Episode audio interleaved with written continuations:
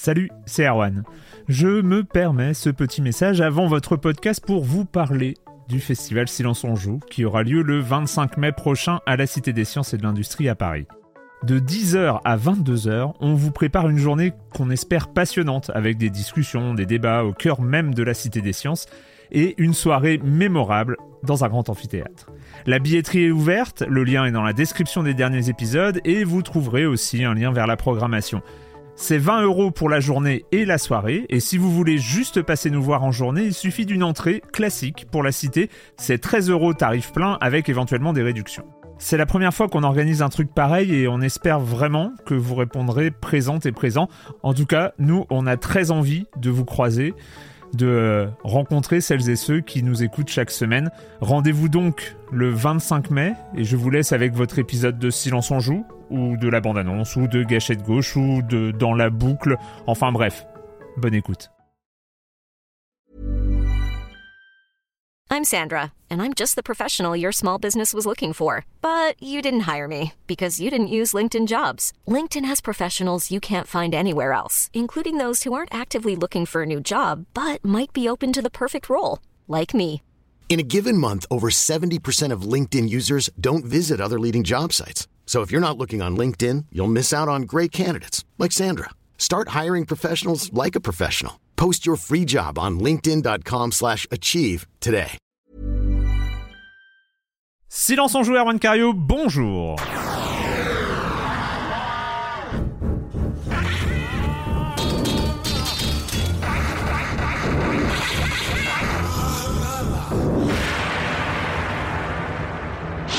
Au programme cette semaine, bah on va en finir avec les demi-blockbusters décevants. Donc on va parler de God of War Ragnarok, on va aussi parler de Scorn et on parlera de Call of Duty Modern Warfare 2. Bah oui, parce que maintenant on a parlé de FIFA, on parle de Call of Duty. Évidemment, il faut être logique, il faut avoir une logique. Je sais que ça ne va pas plaire à tout le monde, mais euh, voilà, on aime bien on aime bien l'irrévérence dans Silence on joue, donc on va parler de Call of Duty. Je, je vais... Cette intro ne rime à rien. C'est pas grave. C'est pas grave. Le reste, de la pop culture. Oh, le reste du programme, vous connaissez le comme des comme, la minute culturelle et évidemment la chronique jeu de société de Jérémy Kletskin. Et puis je commence en accueillant trois de mes chroniqueuses préférées. Julie Le Baron. Salut Julie. Salut, salut. Comment, ça va? Bah très bien et toi? Forme ça va bien, comme une personne euh, qui a passé des heures à mettre des torgnoles à des ours, quoi. Eh, j'étais là, j'étais là, c'était c'était assez impressionnant ton combat contre l'ours. Oh la vache. Oh, la méthode Benny Hill euh, qui marche euh, à tous les coups. On- voilà, on en, on en reparlera du coup hein, de Bien entendu, ouais. de l'ours. Patrick Helio, salut Patrick. Salut Arwan, salut à tous. Toi aussi, tu as maravé un ours et, et le, et le reste aussi. Alors vous parlez d'un jeu qui est au programme de cette semaine hein Oui, tout à fait, tout à fait. Ah, bien sûr. Bah, alors vous savez que moi je suis toujours... Alors, ça va vous paraître un peu gnangnan, mais j'ai toujours un peu de mal avec ces passages de, de violence animalière. C'est un truc qui me met toujours mal à l'aise. Et mais je trouve que le jeu, voilà, euh, enfin le le l'évoque en fait. Et euh, Ouais. Mm. euh, mais j'ai voilà, j'ai toujours ce moment où euh, sur un titre comme ça qui est plutôt euh, sur une approche de l'action, on va en parler, qui est qui est, qui est, euh, bah, qui est plutôt jouissive. Ouais. j'ai j'ai toujours ce, ces, ces voyants euh, voilà euh, sur euh, voilà sa boîte du jeu vidéo sa boîte je sais pas ça éveille des choses où je suis pas forcément à l'aise. Euh, donc euh, voilà ce sont des moments pas forcément les plus les plus jouissifs du jeu mais on va en parler il y a il y a plein d'autres choses dedans non je veux pas calmer la fête hein je veux pas Non, être non, non, tout à non, fait. mais Non, c'est non, vrai, mais j'ai vraiment raison, ce t'as rapport euh, voilà, avec les animaux qui fait que je, je, même si c'est, voilà, on sait que c'est virtuel, etc. Mais euh, voilà, c'est, c'est, ce sont des victoires qui sont peut-être moins, euh, moins jouissives que d'autres dans un jeu comme ça. Mais il y, en a plein d'autres, hein, les Red Dead et compagnie. Enfin, le rapport aux animaux est toujours complexe dans le jeu vidéo. Ah, on, et, se, euh, on, on se souvient, on se souvient de la hein, polémique la chasse, sur les Assassin's euh, Creed pirates où il fallait, euh, il fallait chasser de la baleine et, euh, et ce genre de choses. Exactement. Donc c'est du roleplay, mais où t'es pas forcément bien dans tes baskets à ce moment-là. Mais bon, ça fait partie de, de, mais- de- mais voilà, oui. de la- de l'immersion euh, dans un autre personnage, parce qu'on est on n'est pas euh, Kratos en fait. Il faut le dire, on, euh, on joue un rôle. Hein.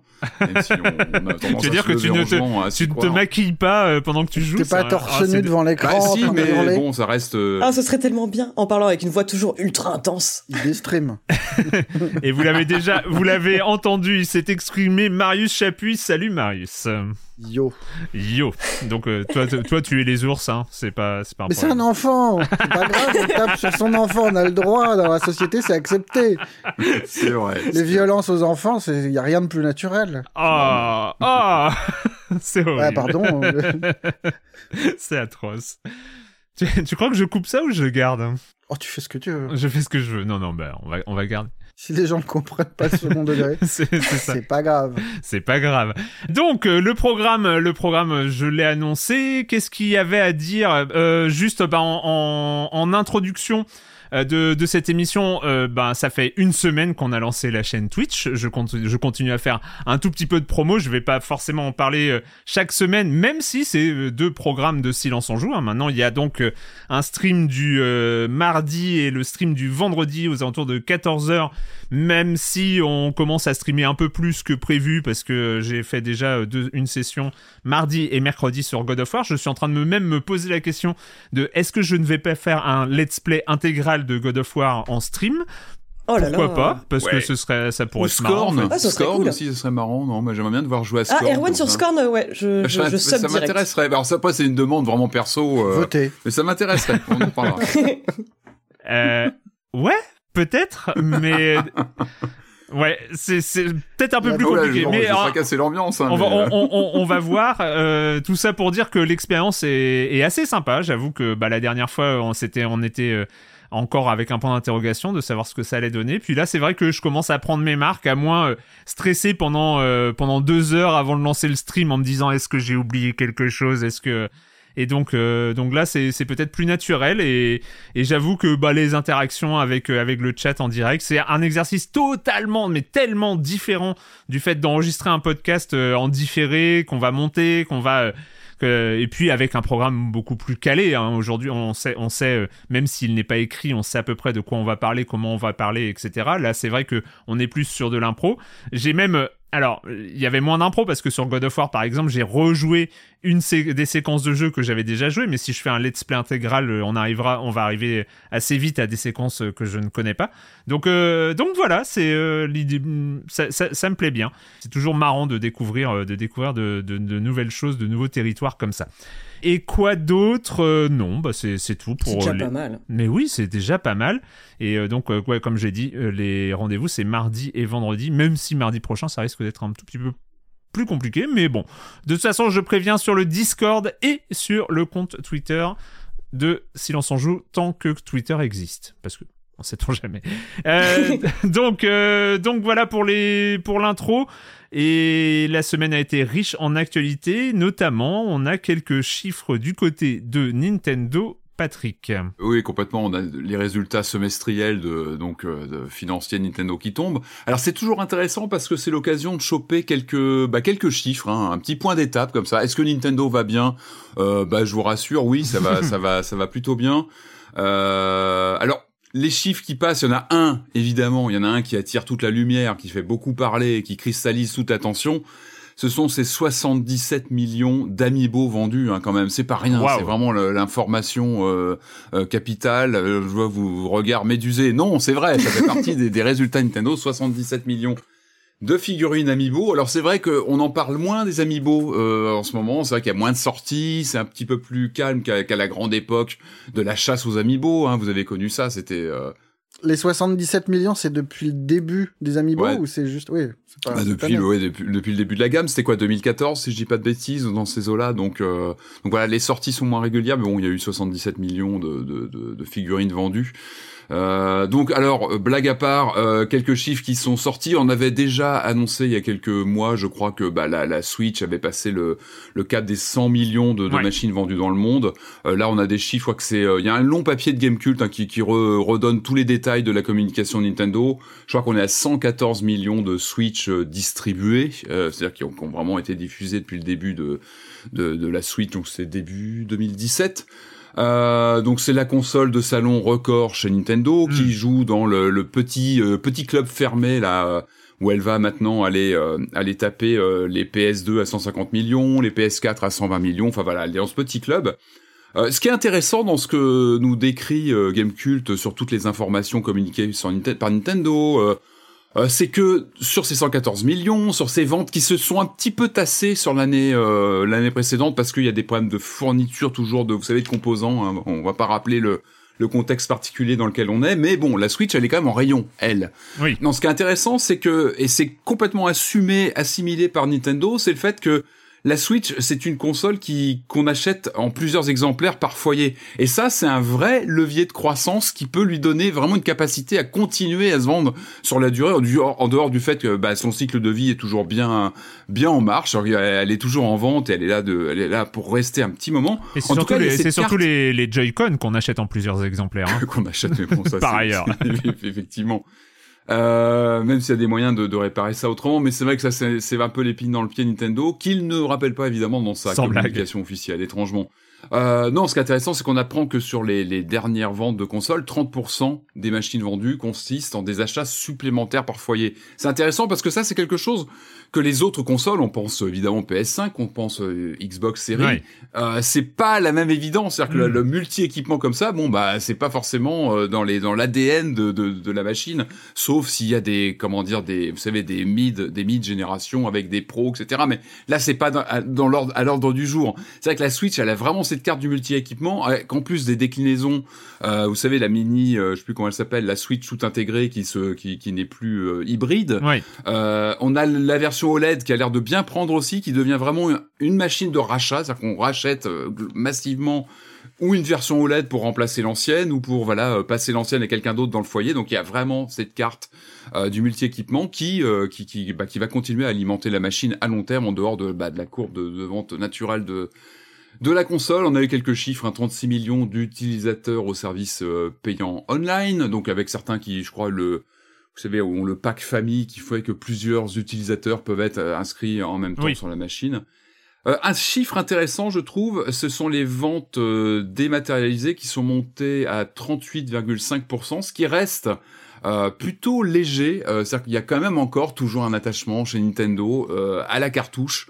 Euh, on sait que c'est pas la force de Nintendo, le dématérialiser. Ils sont un petit peu à l'herculon. Ils n'ont pas été euh, aussi. Euh, je pense qu'on reste attaché à la cartouche Nintendo. C'est clairement le jeu qu'on se passe, etc. C'est assez logique avec ce que tu dis, dans la mesure où si t'es si t'es possesseur de plusieurs consoles pour tes enfants, c'est mieux d'avoir les jeux en physique que tu peux passer d'un gamin à un autre plutôt que de, de l'avoir que sur une console et et Complètement. Et on est loin, je crois que c'est vrai, c'est vrai. Sony... Je jamais fait cette remarque, mais t'as as totalement raison. Sony, on est à plus de la moitié en démat parce qu'effectivement, on est sur des machines ultra connectées. La PS5, ça paraît évident. Il y a beaucoup, beaucoup de dématérialisés. Nintendo, il y a quand même cette résistance.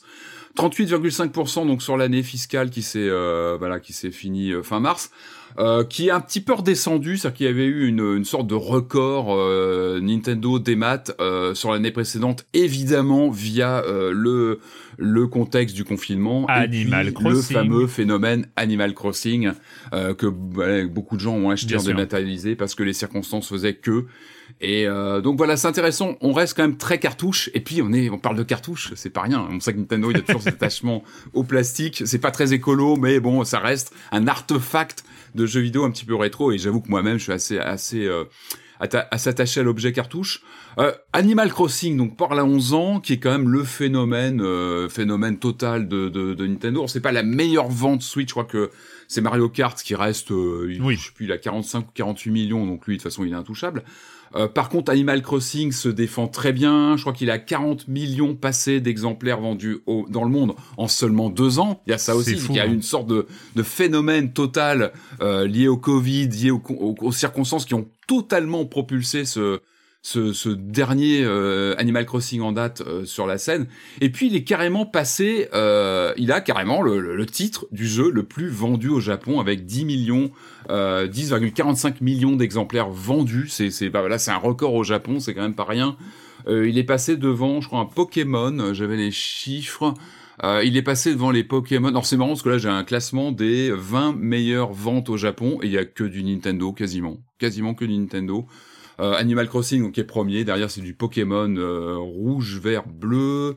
du Gold, Silver, et puis après on arrive sur Super Mario Bros sur NES, du Super Smash Bros Ultimate, du Mario Kart 8 Deluxe qui a, là je parle Japon, hein. on est vraiment hmm. sur les ventes Japon à 6 millions 5, mais bon voilà Animal Crossing au Japon 10 millions 45, c'est un record, voilà. Donc il est le jeu le plus vendu et je crois que 35% des possesseurs de Switch ont ce jeu. Enfin, c'est c'est un, ah un phénomène d'édition. Mais globalement, les dernières ventes ont vraiment bien fonctionné chez Nintendo. Le dernier Kirby aussi, on en a parlé euh, avec Corentin euh, il y a quelques semaines, quelques mois maintenant. Il a passé, je crois, le cap des 5 millions et quelques. Donc je crois même que c'est le meilleur. Euh, c'est le Kirby le plus vendu de l'histoire de la saga. Euh, c'est que c'est pas rien non plus. Et puis, et puis Splatoon 3, pareil, Corentin en a parlé il y a pas très longtemps, c'est la dernière, euh, c'est le dernier gros gros lancement euh, euh, sur la Switch qui a fait un carton, carton. Et je crois que Corentin en, parlait hein, dès, dès la sortie au Japon, ça a fait un, un vrai un vrai phénomène. Euh, et là je crois qu'il a il, il, se rapproche des 8 millions de ventes euh, à une vitesse quand même assez fulgurante bah ouais, un aspect communautaire très prononcé tout cas, voilà, il y a, y, a, y a, quelque chose chez Nintendo du, du, cercle vertueux avec les machines qui sont là, une machine qui, qui est quand même vieillissante, il faut le dire. Et, puis il y a, y a, y a l'aspect unique hein, de, de, Nintendo, mais dont, on, dont on se souvient à chaque fois qu'on a ce genre de bilan, ce genre de, de chiffre de vente, etc., qui est euh, bah euh, les jeux sur le long terme. Enfin, c'est c'est marrant parce qu'on s'étonne encore aujourd'hui euh, d'un phénomène GTA V euh, qui fait trois générations de consoles, etc. Et puis, bah de l'autre côté, quand même, il y a ce Nintendo où tous les jeux ont des durées de vie de ouf. Euh, c'est-à-dire, à chaque fois que Nintendo sort un jeu, c'est sur la durée de vie de la console, quoi. et avec pas de baisse de prix, c'est-à-dire euh, pas vraiment de solde euh, sur, sur la durée de vie, les jeux ne baissent pas, parce que, encore aujourd'hui, un Breath of the Wild ou un Mario Kart, si quelqu'un, si un nouvel acheteur de la Switch, si quelqu'un arrive avec sa Switch et qu'il a, il y a jamais joué, et eh ben il va jouer au premier Breath of the Wild qui est sorti en 2017, si je ne m'abuse. Qui le, dont le prix n'a pas dû bouger des masses. Bah non, mais non, non, je, je, non, non, le, prix, ne euh, bouge pas. Le prix oh, ne il, bouge il pas. les vaut, hein. entre nous, hein, c'est entre nous, il, il les vaut largement. Mais évidemment, évidemment, on va pas, on va pas revenir dessus, mais un Mario Kart 8 qui est sorti 3 euh, ou 4 mois après la sortie de la console. Enfin voilà, ces jeux-là, les jeux Nintendo ne vieillissent pas. Et ça, c'est quand même une particularité qui est folle. Enfin, c'est par rapport au reste de l'industrie, je veux dire on n'a pas les chiffres de d'achat de DLC et compagnie, mais je pense que les chiffres sont impressionnants aussi. Enfin, le nombre de gens qui ont acheté l'extension euh, euh, d'Animal Crossing, euh, je pense qu'il n'est pas négligeable. Je pense mm. que les, nouveaux circuits sur Mario Kart, ça doit pas être rien non plus. Et c'est vrai qu'Animal Crossing, je pense que ça, ça marquera une étape dans l'histoire de Nintendo, liée au contexte évidemment. C'est vrai que c'est une licence qu'on connaissait depuis une vingtaine d'années, qui est arrivée sur Nintendo 64, qui avait eu une petite commence à, commence à se développer sur GameCube, mais c'est vrai que c'est certainement la, une des révélations euh, bah, de, cette, de ce contexte du Covid et tout ce qu'on a connu. C'est vrai qu'Animal Crossing, c'est un peu la star qui a, qui a complètement émergé euh, euh, à ce moment-là, que, que moi j'ai complètement zappé. J'avoue que moi j'étais en Doom Eternal. Rappelez-vous, ils sont sortis tous les deux en même temps. C'était un peu les deux stars de, je crois, du début du confinement. Voilà, c'est pas forcément des très bons souvenirs, mais il y avait au moins du jeu vidéo et je me rappelle que ces deux jeux-là sont sortis en même temps. Et c'est pas qu'un jeu phénomène dans le sens où c'est pas juste un attachement à un jeu. Je pense que c'est un jeu qui met aussi, euh, qui, qui, pousse les, les, enfants, parce que c'est clairement la cible, oui, à revenir tous les jours et à prendre l'habitude de vivre avec la Switch. Et du coup, ça pousse à, à pas simplement à s'émerveiller sur un jeu, mais à, à changer ses habitudes en fait. Ouais, complètement avec les rendez-vous et ça c'est là depuis les débuts sur N64 ou GameCube mais c'est vrai que là le côté Switch côté hybride on va pas revenir là-dessus mais c'est c'est quand même ça l'ADN de la console et bah ça ça match complètement avec la formule euh, Animal Crossing. Et puis je pense que c'est voilà maintenant que la série est complètement reboostée et complètement lancée avec des ses ventes stratosphériques. Je pense qu'Animal Crossing est loin de disparaître du paysage. Et, et je suppose que pas pas, pas d'infos sur euh, bah, la Switch. Euh, la Switch va bien, donc euh, pas pas de. Alors non, moi j'ai vu passer une interview. Alors sur dans, la suite. dans ce dans, ce Parce que ça fait 5 ans maintenant en fait. Donc c'est alors vrai elle a 5 ans. C'est vrai qu'il y a l'OLED qui qui a l'air de bien marcher en fait, qui a bien, mm. qui a, comme je disais, qui qui joue vraiment le côté rééquipement, bah rafraîchir un peu ta ta, ta machine, c'est-à-dire que tu passes à l'OLED et pour l'avoir, je l'ai pas moi l'OLED, mais c'est pour la revue tournée, il y a c'est vrai que c'est plus confortable à l'œil, clairement. Oui, mais euh, la, la, question se pose sur la suite. Et, sur la next-gen. Et on se, rend, on se rend compte aussi qu'il n'y a pas forcément d'attente. Euh, on voit, on voit dans un Bayonetta 3 dont on a parlé euh, la, la, semaine dernière que, il y a des, y a, on, on, sait que Bayonetta 3 aurait le, c'est le type de jeu qui aurait le potentiel d'utiliser la puissance d'une PS5 ou du ou d'une Xbox Series mais globalement, il n'y a pas non plus une demande folle. Enfin, il n'y a pas un besoin fou d'avoir la, la, console suivante en fait. Nintendo, ça tu sais, Nintendo, ils sont, ils sont pragmatiques. Hein. Euh, Nintendo, là, je crois qu'ils ont revu, je crois, à la hausse leur, leur, leur, leur projection pour l'exercice le, à venir, là, puisque voilà, ils passent à l'autre exercice ils sont d'une sérénité absolue. ils ont un line-up de jeux. Il y a quand même le nouveau Zelda que tout le monde attend, comme le, un peu comme le Messi, euh, qui, voilà, il y a énormément d'attentes. Euh, euh, il y a quelques grosses cartouches comme ça dans le dans le dans le dans le pipe pour la Switch actuelle, donc ils sont d'une sérénité sérénité absolue. J'avais vu passer l'interview, je crois que Miyamoto a un petit peu parlé autour, bah, justement de ces annonces euh, il était questionné sur tout ce qui est rétrocompatibilité. Euh, Est-ce que la nouvelle génération pourrait marquer une rupture? J'espère que non. Moi, j'espère vraiment hmm. qu'on va garder nos jeux Switch et puis nous embarquer euh, pas vers la Switch Pro, mais vraiment sur la nouvelle génération. Euh, il, a, il s'est juste contenté de dire ouais, c'est bien la rétrocompatibilité, on est pour, ok? Ok. Euh, mais bon, voilà, il faut espérer qu'il n'y aura pas encore une fois une, une, une cassure comme on a eu avec la Wii U et la Switch c'est pas les pros de la rétrocompatibilité Nintendo. C'est pour ça, il y a une ambiguïté, il faudrait que je retrouve l'article où il dit que c'est bien. Ouais, on aime bien la rétrocompatibilité, mais il s'avance pas du tout sur euh, on sait que c'est en chantier évidemment la, la, prochaine machine est en chantier, elle est en elle est en bah, elle est en, développement chez eux, évidemment, c'est impossible d'en savoir beaucoup plus.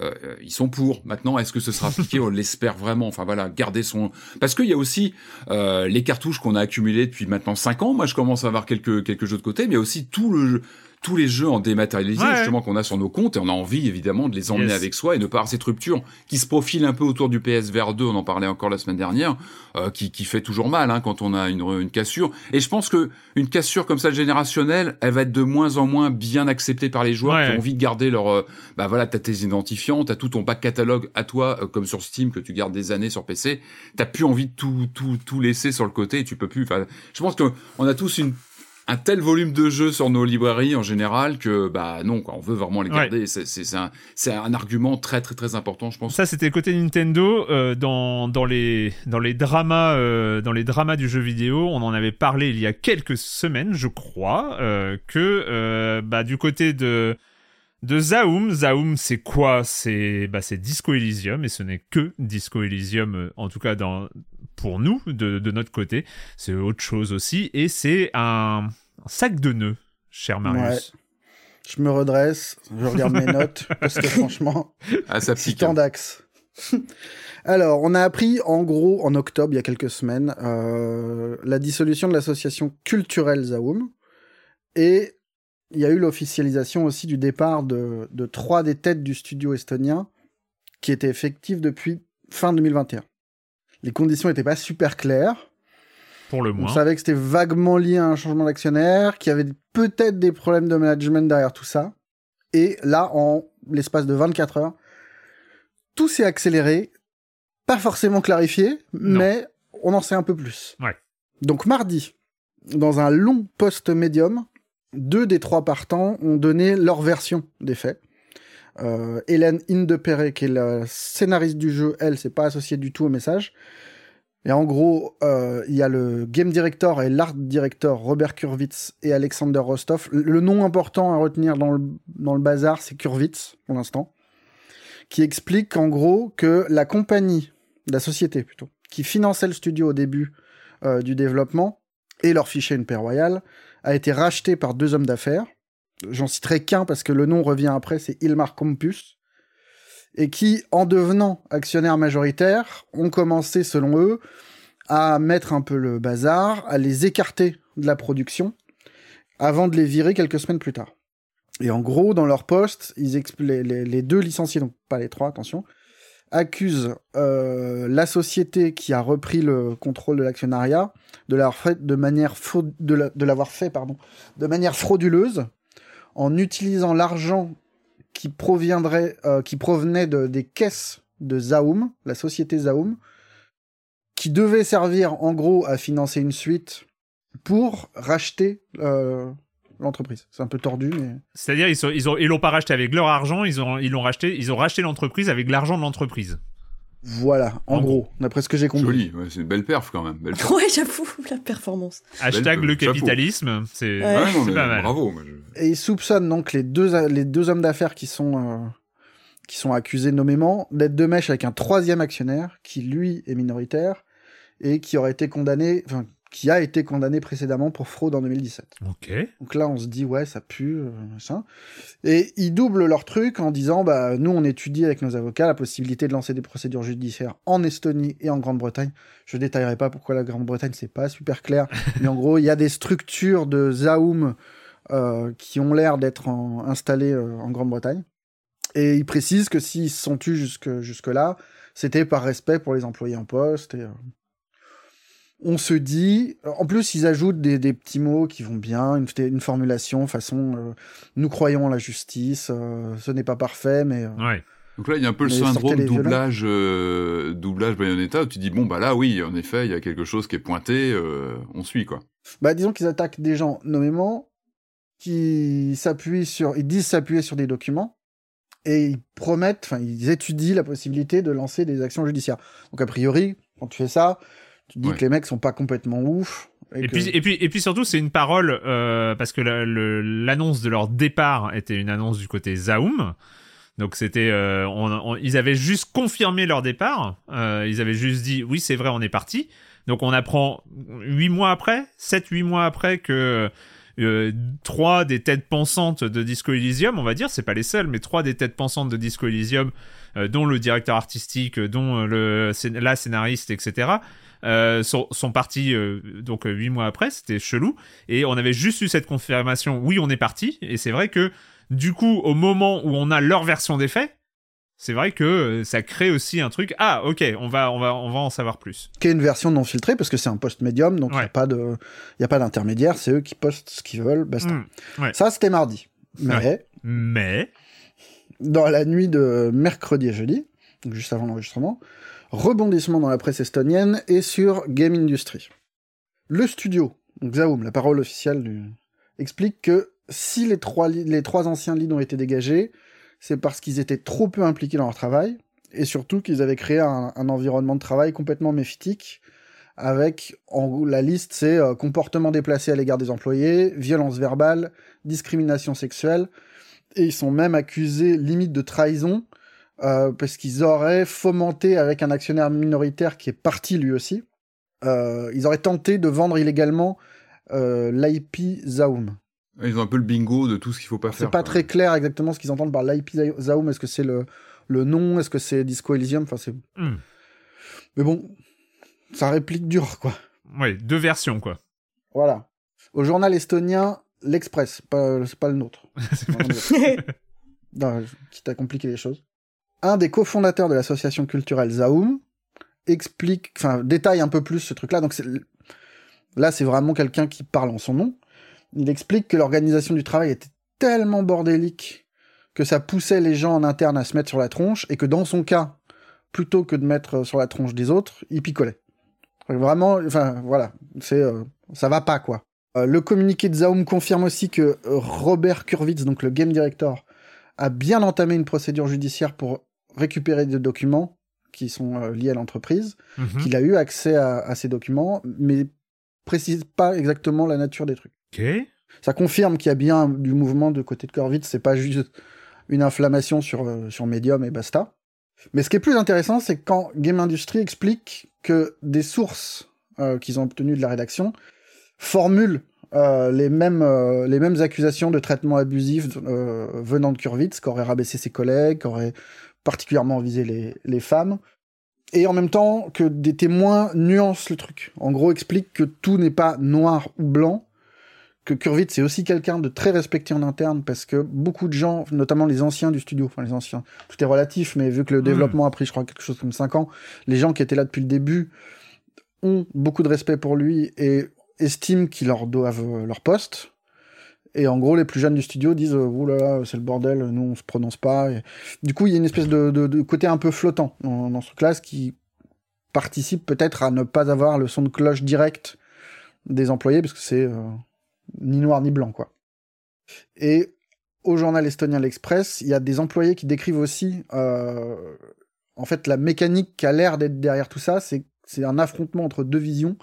Ils disent que d'un côté, il y a l'équipe commerciale dirigée par Campus, donc l'actionnaire, le nouvel actionnaire qui est accusé par, euh, par Kurvitz, et de l'autre côté, vraiment l'équipe créative de Kurvitz pour qui le profit était secondaire. et Game Industry confirme en, ayant le même son de cloche mais de façon un peu plus différente. En gros, c'est il y a d'un côté les magouilles d'un PDG et de l'autre un auteur toxique. ça fait beaucoup. Ouais. Donc en fait, c'est pas noir ou blanc, c'est juste noir et noir, quoi. Ouais, c'est chouette. Mais ce qui est, ce qui est fou, enfin, c'est que c'est Disco Elysium, quoi. Enfin, c'est ça qui est fou. Ah, c'est euh, le rendu euh, final. Alors c'est le, c'est le, c'est le, le, le, jeu indé euh, assez révolutionnaire, totalement. Euh, avec un discours politique sur le capitalisme et, et sur ce genre de choses, qui se retrouve dans une dans une affaire où où t'as que des, enfin t'as que des problèmes à tous les étages c'est après on, sait très bien, on le sait depuis quelque temps quand même que dans le jeu vidéo la qualité d'un jeu ne dit rien de la qualité euh, de la structure mm. qui l'a produite. Ça c'est euh, c'est on, l'a appris, mais c'est vrai que on apprend finalement, on se rend compte aussi. Oui, que, que même le discours d'un jeu ne garantit en rien euh, une espèce de respect de ce discours par le studio. Exactement. On se souvient des histoires autour d'Annapurna. Et... Oui, c'est ça, avec Annapurna et justement euh, avec euh, des employés qui peinent encore plus à prendre la parole parce qu'il y a une telle image de leur studio, de leur jeu, euh, qu'ils se disent ouais, enfin on va, on va, soit personne va nous croire, soit on, va briser cette belle image qui a été bâtie au fil des années. Quoi. Ça crée une sorte de dissonance. Enfin voilà, on a, on, a ce que dit le jeu, on a ce que dit la réalité sur le vécu des gens qui l'ont fait, et c'est, c'est toujours un peu, un peu surprenant et euh, ça crée de la on, on finit on s'habitue pas quoi. Enfin moi je... mais c'est vrai qu'en plus il y avait ce vernis de euh, Zaum se présentait comme un, collectif d'artistes il y avait ce vernis association culturelle.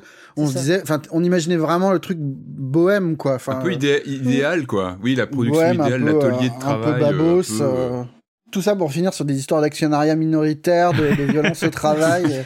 C'est vrai que c'est bon après, euh, bah après, je pense que c'est bien parti pour euh, être un, une saga en plusieurs épisodes. Donc, euh, je pense qu'on en apprendra plus dans les semaines ou les mois qui viennent, qui viennent, et on en sera peut-être amené à en reparler du côté de Zaum et de l'Estonie.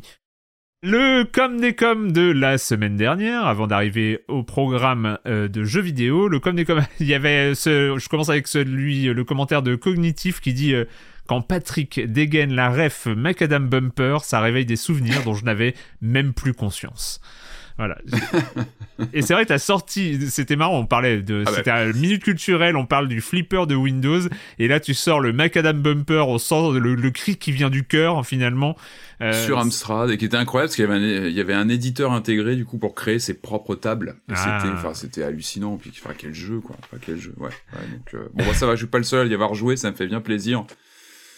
Ouais, une, légende du genre. Et c'est vrai que le jeu de flipper est une grande famille. Hein. Enfin, il y a encore des sorties super intéressantes. Il y a des jeux qui sortent en VR. Enfin, c'est vrai que le, on parler des heures. C'est vrai que la catégorie jeu de flipper est fascinante, quoi, parce que c'est c'est vraiment un exercice de style particulier. J'avoue, je me suis je me suis pas remis à des jeux de flipper. Ça fait un bail. Je crois que la dernière fois où j'avais j'étais un peu tombé dans les jeux de flipper, c'était sur la Xbox 360, je crois, il y avait une série comme ça qui était à télécharger avec plein de variantes. Il y avait un flipper et avec des DLC, enfin des tables, à des, des tables à la vente à l'unité, c'est ça. Et, euh, et, je sais qu'il y avait quelques tables que j'avais où j'avais bien kiffé, où je, je, tentais, enfin j'y revenais souvent. Et c'est vrai qu'il n'y a pas, euh, alors que c'est vrai que le jeu vidéo et le flipper, c'est une belle histoire. Il y a vraiment des belles choses, quoi. Et puis c'est un peu une béquille en sachant que le flipper a un peu disparu. Ça revient. J'en vois dans Paris parfois. Ah il y, a, y, a, une sorte de retour. Je pense que j'ai pas une vision. Euh... Alors je sais qu'il y a des collectionneurs, évidemment. Il y a une communauté très forte autour du flipper. Et puis c'est un objet magnifique. Je revois un petit peu dans certains cafés. Alors est-ce qu'il n'y a pas un peu un retour même de l'objet euh... Parce que c'est avant tout un objet qui est impressionnant, avec un aspect tactile incroyable. Enfin le rapport au flipper, il est, il est physique, il est euh, il est fou. Mais en tout cas, voilà, en tout cas, il y a une scène de jeux vidéo. J'avais une grande période flipper dans ma vie. Euh, je crois que c'est à mon arrivée à Paris aux alentours de 96-97. Ah, c'est l'âge d'or je faisais euh, du flipper. Et du côté du côté de Beaubourg, il y avait ces salles d'arcade du côté de ah, Beaubourg à Paris et avec euh, les toutes les salles de flipper en sous-sol.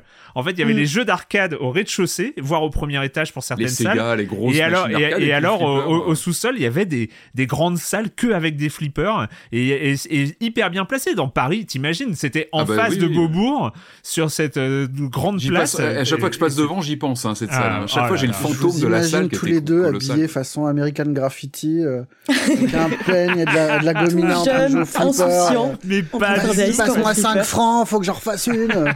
Mais d'ailleurs, euh, je suis retournée dans une salle, la tête dans les nuages, ça faisait des, des, des, années que j'y étais pas allé juste pour voir et c'est c'est quand même marrant de voir qu'il y a quand même toujours un énorme engouement pour le hockey dynamique, le flipper, les jeux à la con où on balance des ballons de basket. c'est alors qu'en termes de ce qu'ils proposent en termes de verre paraît quand même un peu inférieur à ce qu'on peut avoir chez nous déjà quoi. Il n'y a pas ouais, mais c'est espèce de gap dans le futur. Tu vas entre potes. Euh, voilà, c'est tout le reste qui est, c'est, C'est le côté forain. C'est pour euh, tu, tu, joues à des jeux. Euh, je crois qu'il y a des grosses bornes d'arcade japonaises. Si j'ai pas de bêtises là-bas, faut que j'y retourne. Ça, dans cette salle, c'est une des dernières en fait. Hein, bah ouais, c'est ça. Il y a, y a un monde fou. Voilà pour euh, le flipper, hein, c'était c'était inattendu, mais on en parle. Euh, donc il euh, y a Manzazu qui disait le petit trémolo d'angoisse dans la voix d'Erwan au moment exact où il donne le prix de Gotham Knights résume à lui toute seule, à lui à seul, à lui seul toute la critique du jeu. C'est vrai que le moment où tu te rends compte à la fin de la critique qu'il vaut 75 euros, c'est un tout petit peu perturbant. Et enfin, le commentaire de Florent B. Après 5 heures sur Signalis, je suis ravi par cette proposition de survival horror assez old school. Le côté exploration est vraiment top, difficulté juste ce qu'il faut, enfin jusqu'au premier boss à mi-jeu, pour bien profiter du jeu et ses nombreux détails. Assez peu de munitions et armes, mais peu importe, c'est la narration et l'atmosphère qui priment. Je suis ravi. Voilà pour euh, Signalis, c'est vrai, un excellent, euh, en plus, euh, dispo sur le Game Pass pour ceux qui l'ont. Surtout ne passez pas à côté si vous avez l'occasion. Oui, Corentin nous disait qu'il l'a fini dans la semaine et Corentin disait que la fin était très belle et le hantait. Ah ouais, et, le, et a priori, ce n'est pas une fin joyeuse avec des petites fleurs et des arcs-en-ciel. Je crois que rarement hanté par des arcs-en-ciel. Tu l'as fait, Julie? Est-ce que tu as eu l'occasion de le faire Non, j'ai pas eu le temps de le faire, mais ça ah bah, J'aimerais bien ton avis parce qu'il est très survival à l'ancienne, j'en parlais. Il y a un côté résident euh, des ah, origines, tu vois, le, la gestion des munitions, ah bah, tu, tu comptes chaque balle que tu as. Enfin, il y a un côté, je pense que ça, ça peut te plaire. ah bah oui, oui. Il est dans ma liste en tout cas. Le point, le point abonné, évidemment. Je rappelle que vous pouvez euh, soutenir Silence on joue et euh, son podcast est maintenant sa chaîne Twitch. C'est formidable. Euh, en, en, vous abonnant à Libération avec la formule de soutien à 5 euros par mois au lieu de 9,90 euros et vous avez plus d'infos sur offre slash SOJ. N'hésitez pas, c'est toujours hyper important. c'est hyper important aussi dans le cadre de, de cette 16e saison, cette nouvelle, cette nouvelle formule un peu enrichie, quelque peu enrichie de de Silence on joue. Euh, et vous êtes 427, 427 à avoir souscrit cette formule d'abonnement. Merci, merci énormément. Euh, vous êtes, euh, on a peut-être un truc en préparation. Ça va, ça, ça, ça va se faire. Bon, c'est un petit un, petit, euh, un petit détail, mais euh, ça se fait beaucoup dans, euh, dans les différentes communautés et je suis en train d'essayer de voir comment est-ce qu'on peut pas mettre un petit journal libé après les pseudos sur le Discord pour les gens qui sont abonnés, abonnés de soutien à, Silence en Joue. ah, attends, ça se fait, mais bon, c'est encore, c'est encore en, c'est encore en travaux cette fonctionnalité, mais moi elle m'amuse et puis voilà. Bref, vous êtes 427, merci, merci énormément et je crois qu'il y a à peu près, il y a 25 personnes qui restent abonnés classiques à Libération, mais qui ont affiché leur soutien. Donc on arrive quand même aux 450 et ça c'est cool. Merci encore une fois. Je pense que je l'ai dit au moins 8 fois, ce qui est totalement légitime. Et, euh, voilà, on en a fini euh, pour, euh, on en a donc fini pour l'introduction de cette longue introduction. C'est plus l'introduction, c'est la première partie. Euh, de, de cet épisode et on va parler de jeux vidéo. On va, on en a parlé, je crois qu'on en avait parlé au moment d'une euh, d'une déferlante de bande annonce. Il était au milieu, il était caché, avec, euh, il était reconnaissable par son design très très très marqué Geiger. on parle évidemment de ce jeu à la première personne, mais est-ce un FPS, est-ce autre chose? Je ne sais pas, qui s'appelle Scorn.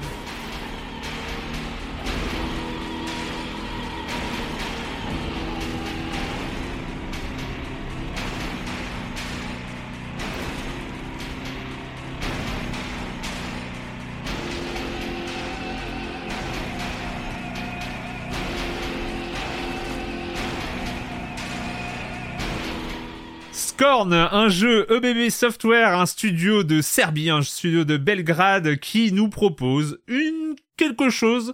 Donc euh, très inspiré de Geiger, on l'a dit et c'était visible dès les trailers, on savait où on mettait les pieds, c'était pas forcément sur un mode arc-en-ciel là non plus, euh, c'est un truc un peu pesant quand même dès, son arrivée.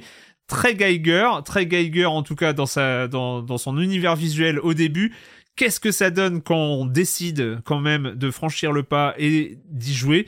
Julie, allez, décris-nous, décris-nous ce Scorn. Oui, bien sûr. Euh, je vais décrire ce Scorn, mais avant ça, j'aimerais quand même parler un peu de la phase de développement parce que ça fait quand même 8 ans que le jeu a été annoncé. Il y a eu euh, un premier trailer en 2014 qui montrait un peu euh, des images du jeu version pré-alpha, qui était ultra excitante. Enfin, vraiment, c'est moi, euh, je crois que c'est le moment où j'ai commencé à m'intéresser au jeu. Et au fil des années, des craintes sont montées. La crainte d'avoir un jeu bah, absolument magnifique, vraiment inspiré par l'univers de Giger, où il n'y avait pas de gameplay, parce que vraiment, en fait, c'était la, grande inconnue du jeu. C'était qu'est-ce qu'on allait y faire. On avait plus ou moins vu quelques phases de, de tir euh, par-ci par-là, mais au final, quand le jeu est sorti, en plus avec une semaine d'avance par rapport à ce qui avait été annoncé, euh, on ne savait absolument pas dans quoi on mettait les pieds. Et c'est d'ailleurs le, grand truc de, de Scorn, c'est qu'on est propulsé dans un univers euh, donc vraiment avec un mélange euh, mi-homme mi-machine il y a de l'organique il y a du mécanique. C'est c'est c'est sublime c'est c'est vraiment très très beau. Euh, de, de ce point de vue là le jeu ne déçoit pas du tout. Euh, hmm. d'un point de vue artistique même euh, du point de vue design sonore moi je trouve que c'est vraiment une une franche réussite.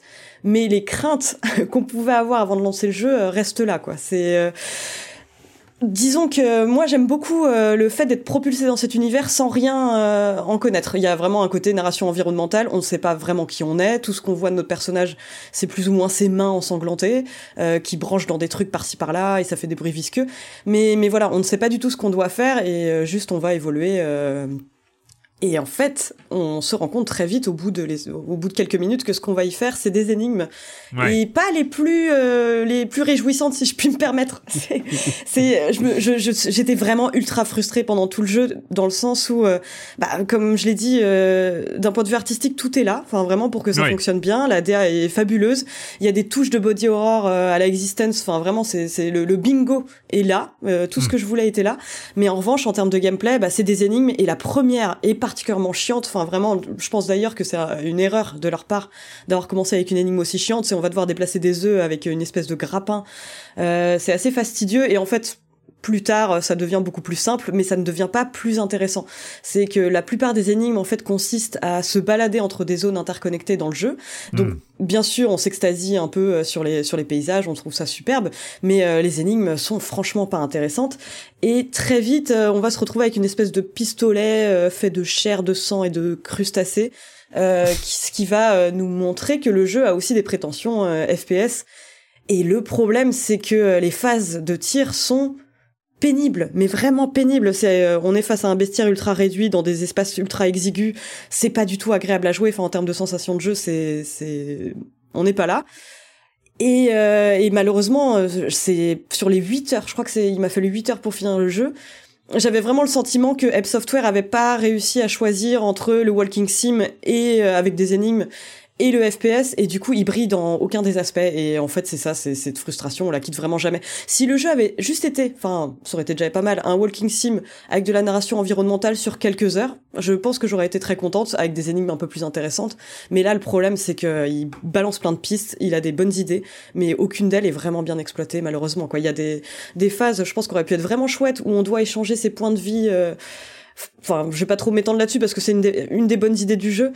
Euh, mais euh, ça dure que quelques secondes. Donc euh, ouais pour moi c'est c'est une une horrible déception. Enfin qui est d'autant plus violente que je trouve que c'est c'est sublime comme jeu quoi. C'est sublime mais il faut prévenir quand même euh, mm. que oui tu as tu as tu as tu as voilà il y a des trigger warnings. Oui oui, oui non oui quand je dis body horror ça va très très loin ouais c'est c'est c'est absolument dégueulasse c'est c'est vrai. C'est pas que des planches à la Geiger. On pourrait penser ça c'est-à-dire la, la beauté architecturale conceptuelle de de ces tuyaux de ces de ces bestioles un peu voilà mi mécanique mi mi charnel là on est on, on, est comme ça.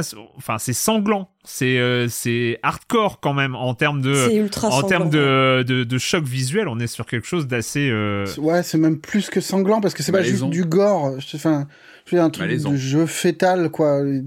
On est, il y a un moment où on est littéralement raccroché à un cordon ombilical et il y a plein d'images de, enfin, de pénétration, des trucs de, sécré de sécrétion. Enfin, moi, j'ai vraiment l'impression que c'est Sigmund Freud qui joue à Myst avec Cronenberg, quoi. Enfin, c'est, Mm. C'est et en même temps bah, ça va vachement bien avec euh, la vision artistique de Giger quoi. Mais donc euh, moi dans ma tête on est préparé à ça avec cet univers mais mais c'est vrai qu'il y, y, a un truc que je trouve d'autant plus violent c'est que parfois enfin je parle d'énigmes comme si c'était que des énigmes toutes mignonnes mais parfois on doit littéralement écraser des espèces de, de créatures mi-humaines sans trop savoir pourquoi on le fait et je trouve qu'il y a une violence euh, derrière ça en fait on se hein. retrouve enfin il y a, y a tout un discours sur euh, le fait d'être euh, une espèce de petit rouage dans une immense machine.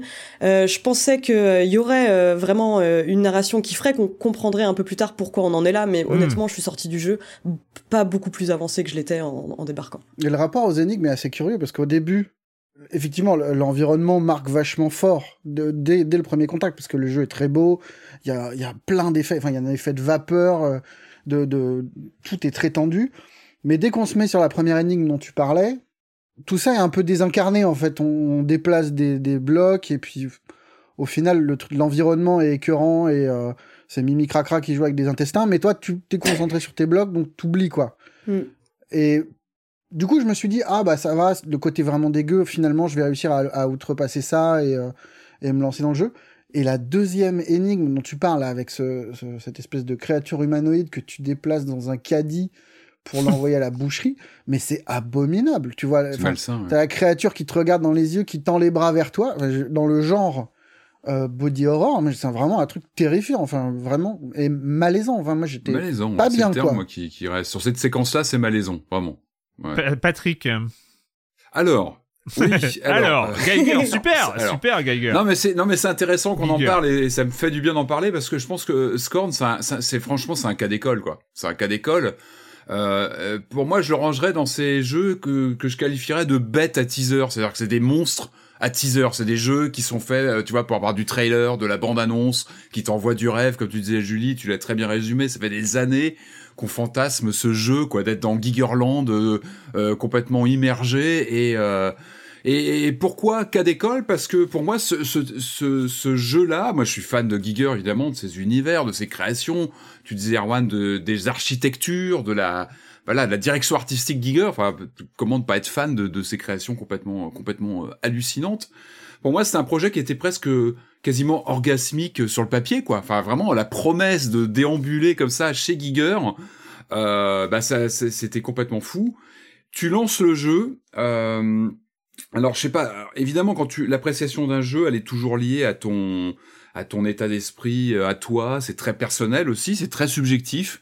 Euh, c'est vrai que moi, je l'ai lancé parallèlement. Je sais j'ai dû commencer vraiment à m'y mettre en même temps que l'autre jeu de cette semaine, dont on va parler après. Et j'ai eu cette sorte de clash. Euh, évidemment esthétique, mais aussi de clash de, de gameplay, de générosité de jeu, de d'immersion totale euh, face à cet autre euh, jeu dont on va parler. Et, en fait, il m'est tombé des mains. Ce Scorn m'est vraiment tombé des mains, mais d'une rapidité. Et je me suis vraiment. Euh, attendez, moi je suis sérieux. Hein. Le programme de Silence on joue, c'est-à-dire que j'y reviens plusieurs fois, je retente le coup, on en a parlé toute la semaine, hein, on, se laissait des messages et je l'ai relancé plusieurs fois en disant mais bon sang c'est Giger ce jeu tu le fantasmes et j'avais à la fois le un peu le fantasme le, le fantôme de ce jeu qu'on attend depuis des années et puis la réalité in game de ce jeu qui te balance c'est comme un, euh, ça commence comme un rêve éveillé. Tu es à Gigerland, tu te réveilles là-dedans. Euh, en fait, t'as pas de narration. C'est vrai comme tu disais. On peut, dire un cauchemar éveillé ou c'est trop. Mais en fait, le problème c'est que c'est au final, bah, je trouve que c'est ultra froid et désincarné. En fait, il y a aucune mm. narration. C'est que tu es là pour être là, et puis tu as.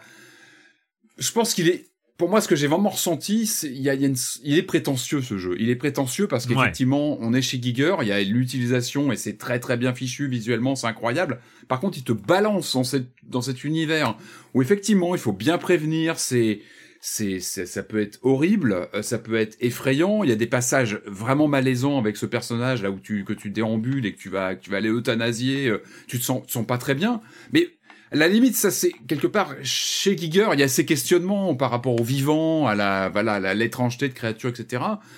Mais effectivement, moi, moi ce qui m'a posé problème en dehors de ce, ce côté euh, non narratif, on va dire, euh, dans l'intro, c'est le côté bah, débrouille-toi, c'est-à-dire qu'on laisse complètement le joueur euh, dans cette sorte de... Oui, tu, tu parlais, euh, Marius, de Myst, et je suis d'accord, on, on, pense immédiatement à Myst. Euh, est-ce que tu signes euh, sur la promesse de Scorn de ces visuels complètement fous Euh, est-ce que tu signes pour faire du Myst avec des effectivement des, des, énigmes qui sont à s'arracher les cheveux, mais d'entrée, c'est-à-dire qu'il n'y a même pas une progression euh, euh, dans la difficulté, où il y a même pas, pour moi, il n'y a pas de tutoriel. C'est ce qui manque, c'est la base, c'est te euh, mettre, non, pas, je vais pas dire, tu vas pas mettre le joueur à l'aise parce qu'on n'est pas à l'aise dans Scorn, c'est pas, c'est pas le terme, mais le, le, comment dire, lui apprendre les mécaniques. Là, tu, tu, es complètement. Après, c'est raccord, c'est raccord avec la, enfin, avec l'univers de Giger. Euh... Alors, c'est la grande question. Il y a une opacité naturelle à cet univers-là. On est d'accord. Ça. Il y a, le problème, c'est qu'on est dans un jeu vidéo aussi. Je ne pas, je ne vois pas. Je, je, ne, je, je ne vois qu'un bout d'une structure qui est énorme, d'un truc cauchemardesque. Quelque part, c'est assez raccord de proposer un truc imbitable. Ça, on est d'accord là-dessus. Après, ça pose, tu sais, ça, ça, pose plein de questions sur. Je me suis justement, j'ai cogité, mais ça m'a pas laissé de marbre que ce jeu me tombe des mains au bout de 10 minutes où je me disais mais j'y mm. arrive pas. Ça, je ne comprends pas ce qu'il attend vraiment de moi. Si t'as pas un walkthrough vidéo à côté de toi, tu, tu t'as du mal à te repérer parce qu'il y a aussi voilà, moi c'est surtout ça, la navigation est infernale. Il y a aussi, moi en fait, pour tout vous dire, je pensais jamais avoir une overdose gigerienne. Je pensais pas que ça m'arriverait parce que encore une fois, j'adore son style. Là, je l'ai eu. J'ai une overdose gigerienne, c'est-à-dire que j'ai eu cette overdose au bout d'une demi-heure à essayer de comprendre les mécaniques ou à sécher devant une euh, la fameuse, c'est une des premières énigmes là où on est sur le panneau avec les œufs qu'on doit déplacer, etc c'est long, c'est pas intéressant. T'es devant une espèce de jeu de. C'est un peu foiré d'avoir commencé par ça. Très basique, qui est pas très intéressant, qui est, lourd. Enfin, moi, j'ai séché dessus pendant 20 minutes. Et je me disais, mais c'est pas possible. Et en fait, t'as pas d'aide. Si t'as pas une vidéo à côté qui peut te, un peu t'aiguiller ou, et c'est pas normal. C'est pas normal que le jeu te, te laisse dans une carence totale d'indications. Alors oui, c'est ta parti pris esthético, euh, narratif, euh, mais mais non, non. Enfin moi bah vraiment, ça m'a. Mais disons que le, propre d'un bon puzzle, c'est que tu arrives à te sentir intelligent quand tu le résous. Non aussi, hein. Je veux dire, je, je je défends le côté radical du truc, mais non aussi. Moi aussi, dans l'esprit, sur le papier, je le défends aussi. Mais manette en main, ça me tombe. le puzzle que le. En fait, je trouve qu'il y a quelque chose de profondément désagréable à naviguer dans un environnement guerrien comme ça, où finalement tout se ressemble. Ouais. Tu te paumes en ah bah permanence. Ah, mais tu te paumes, et, ouais. Et il y a quelque chose, bah, c'est très bête, mais quand on finit un puzzle, quand on finit, euh, quand on est bloqué et qu'on débloque quelque chose, on a envie d'un petit peu, d'un petit appel d'air. et là, non. un sourire, faire un petit sourire. Voilà, ce, ne sont que des couloirs opaques qui conduisent vers d'autres couloirs opaques. De temps en temps, il y a, y a quand même cet effet cathédrale euh, dans, dans, dans, les lieux, mais pour se retrouver dans d'autres en fait, c'est ça qui est bizarre. C'est que, ouais. Julie. Bah, on se retrouve vraiment à être époustouflé quand on découvre euh, un nouvel environnement, enfin un nouvel aspect de notre environnement. Mais très vite, en fait, on se retrouve à râler dans ce même environnement parce que on ne fait que y faire des puzzles qui sont même pas satisfaisants quand on s'est cassé la tête une demi-heure dessus. Euh. Je ne veux pas râler contre Giger. J'ai pas le droit de faire ça. c'est bah pas possible. Ce jeu-là m'a fait râler contre Giger devant mon écran. Et je veux pas ça. Non, mais je me suis posé plein de questions. Après, évidemment, Giger, sa création, on, touche pas à Giger. Mais je me suis dit, est-ce qu'en jeu vidéo, finalement, est-ce que c'est pas là où brille Giger? C'est peut-être dans l'antagonisme avec le monde réel, entre guillemets, ou la science-fiction plus classique, c'est Alien. C'est-à-dire qu'on on a l'ADN Giger, mais qui est en bah, qui est confronté bah, à l'univers euh, plus matériel, euh, classique science-fiction de, de Alien. Euh, je pensais à Darkseid, qui était le, le fameux euh, la petite petite série de point and click qui exploitait aussi Giger avec sa validation, parce que Giger était encore vivant, il avait, il avait un petit peu travaillé avec le studio, mais là aussi il y avait une sorte de clash entre euh, le côté majestueux des créations de Giger et puis euh, euh le, le, côté, euh, vous savez, vie quotidienne du héros qui commençait hmm. son aventure dans une maison classique, etc. Et je pense que c'est ça aussi, c'est que pour respirer, les fulgurances, le mot fulgurance est passé, les, les, les splendeurs de Giger ont besoin d'être confrontés à quelque chose de, de, de, différent. Et c'est hmm. là où il ressort. Et là, là, on est dans du 100% Giger, mais euh, avec pour moi des carences de, de, de gameplay, de, de, de, mécanique, en tout cas d'explication et d'accueil du joueur. Là, il fait rien mm. pour se rendre sympathique au joueur, mais absolument rien. Et je suis d'accord avec toi, Julie. Moi, quand je me suis vu, je me suis pas reconnu, quoi à râler contre ce jeu, à râler contre Giger, à dire j'en ai marre de voir ces mêmes tubes tout le temps. Je suis pas reconnu, là, je dis j'arrête. J'arrête parce que je veux pas dire des choses que je vais regretter face à ma Xbox. Et, et ça, vraiment, mais c'est, il met ton, et c'est un cas d'école, vraiment. Moi, sur un titre comme ça qu'on attend depuis euh, bientôt dix ans, et le, la déconfiture, mais très rapide, hein, très rapide. Parce qu'en général, un jeu, c'est quand tu le, quand tu le doses au bout de quel. Là, moi, très vite, très vite, je trouve que ce, ce côté, ce côté monochrome qu'on adore chez, chez Giger, il ne sert pas du tout le jeu. Et je suis, je suis pas certain que Giger en sorte grandi, en tout cas de mon point de vue, parce qu'encore une fois c'est subjectif. Peut-être que j'étais pas dans le bon mood.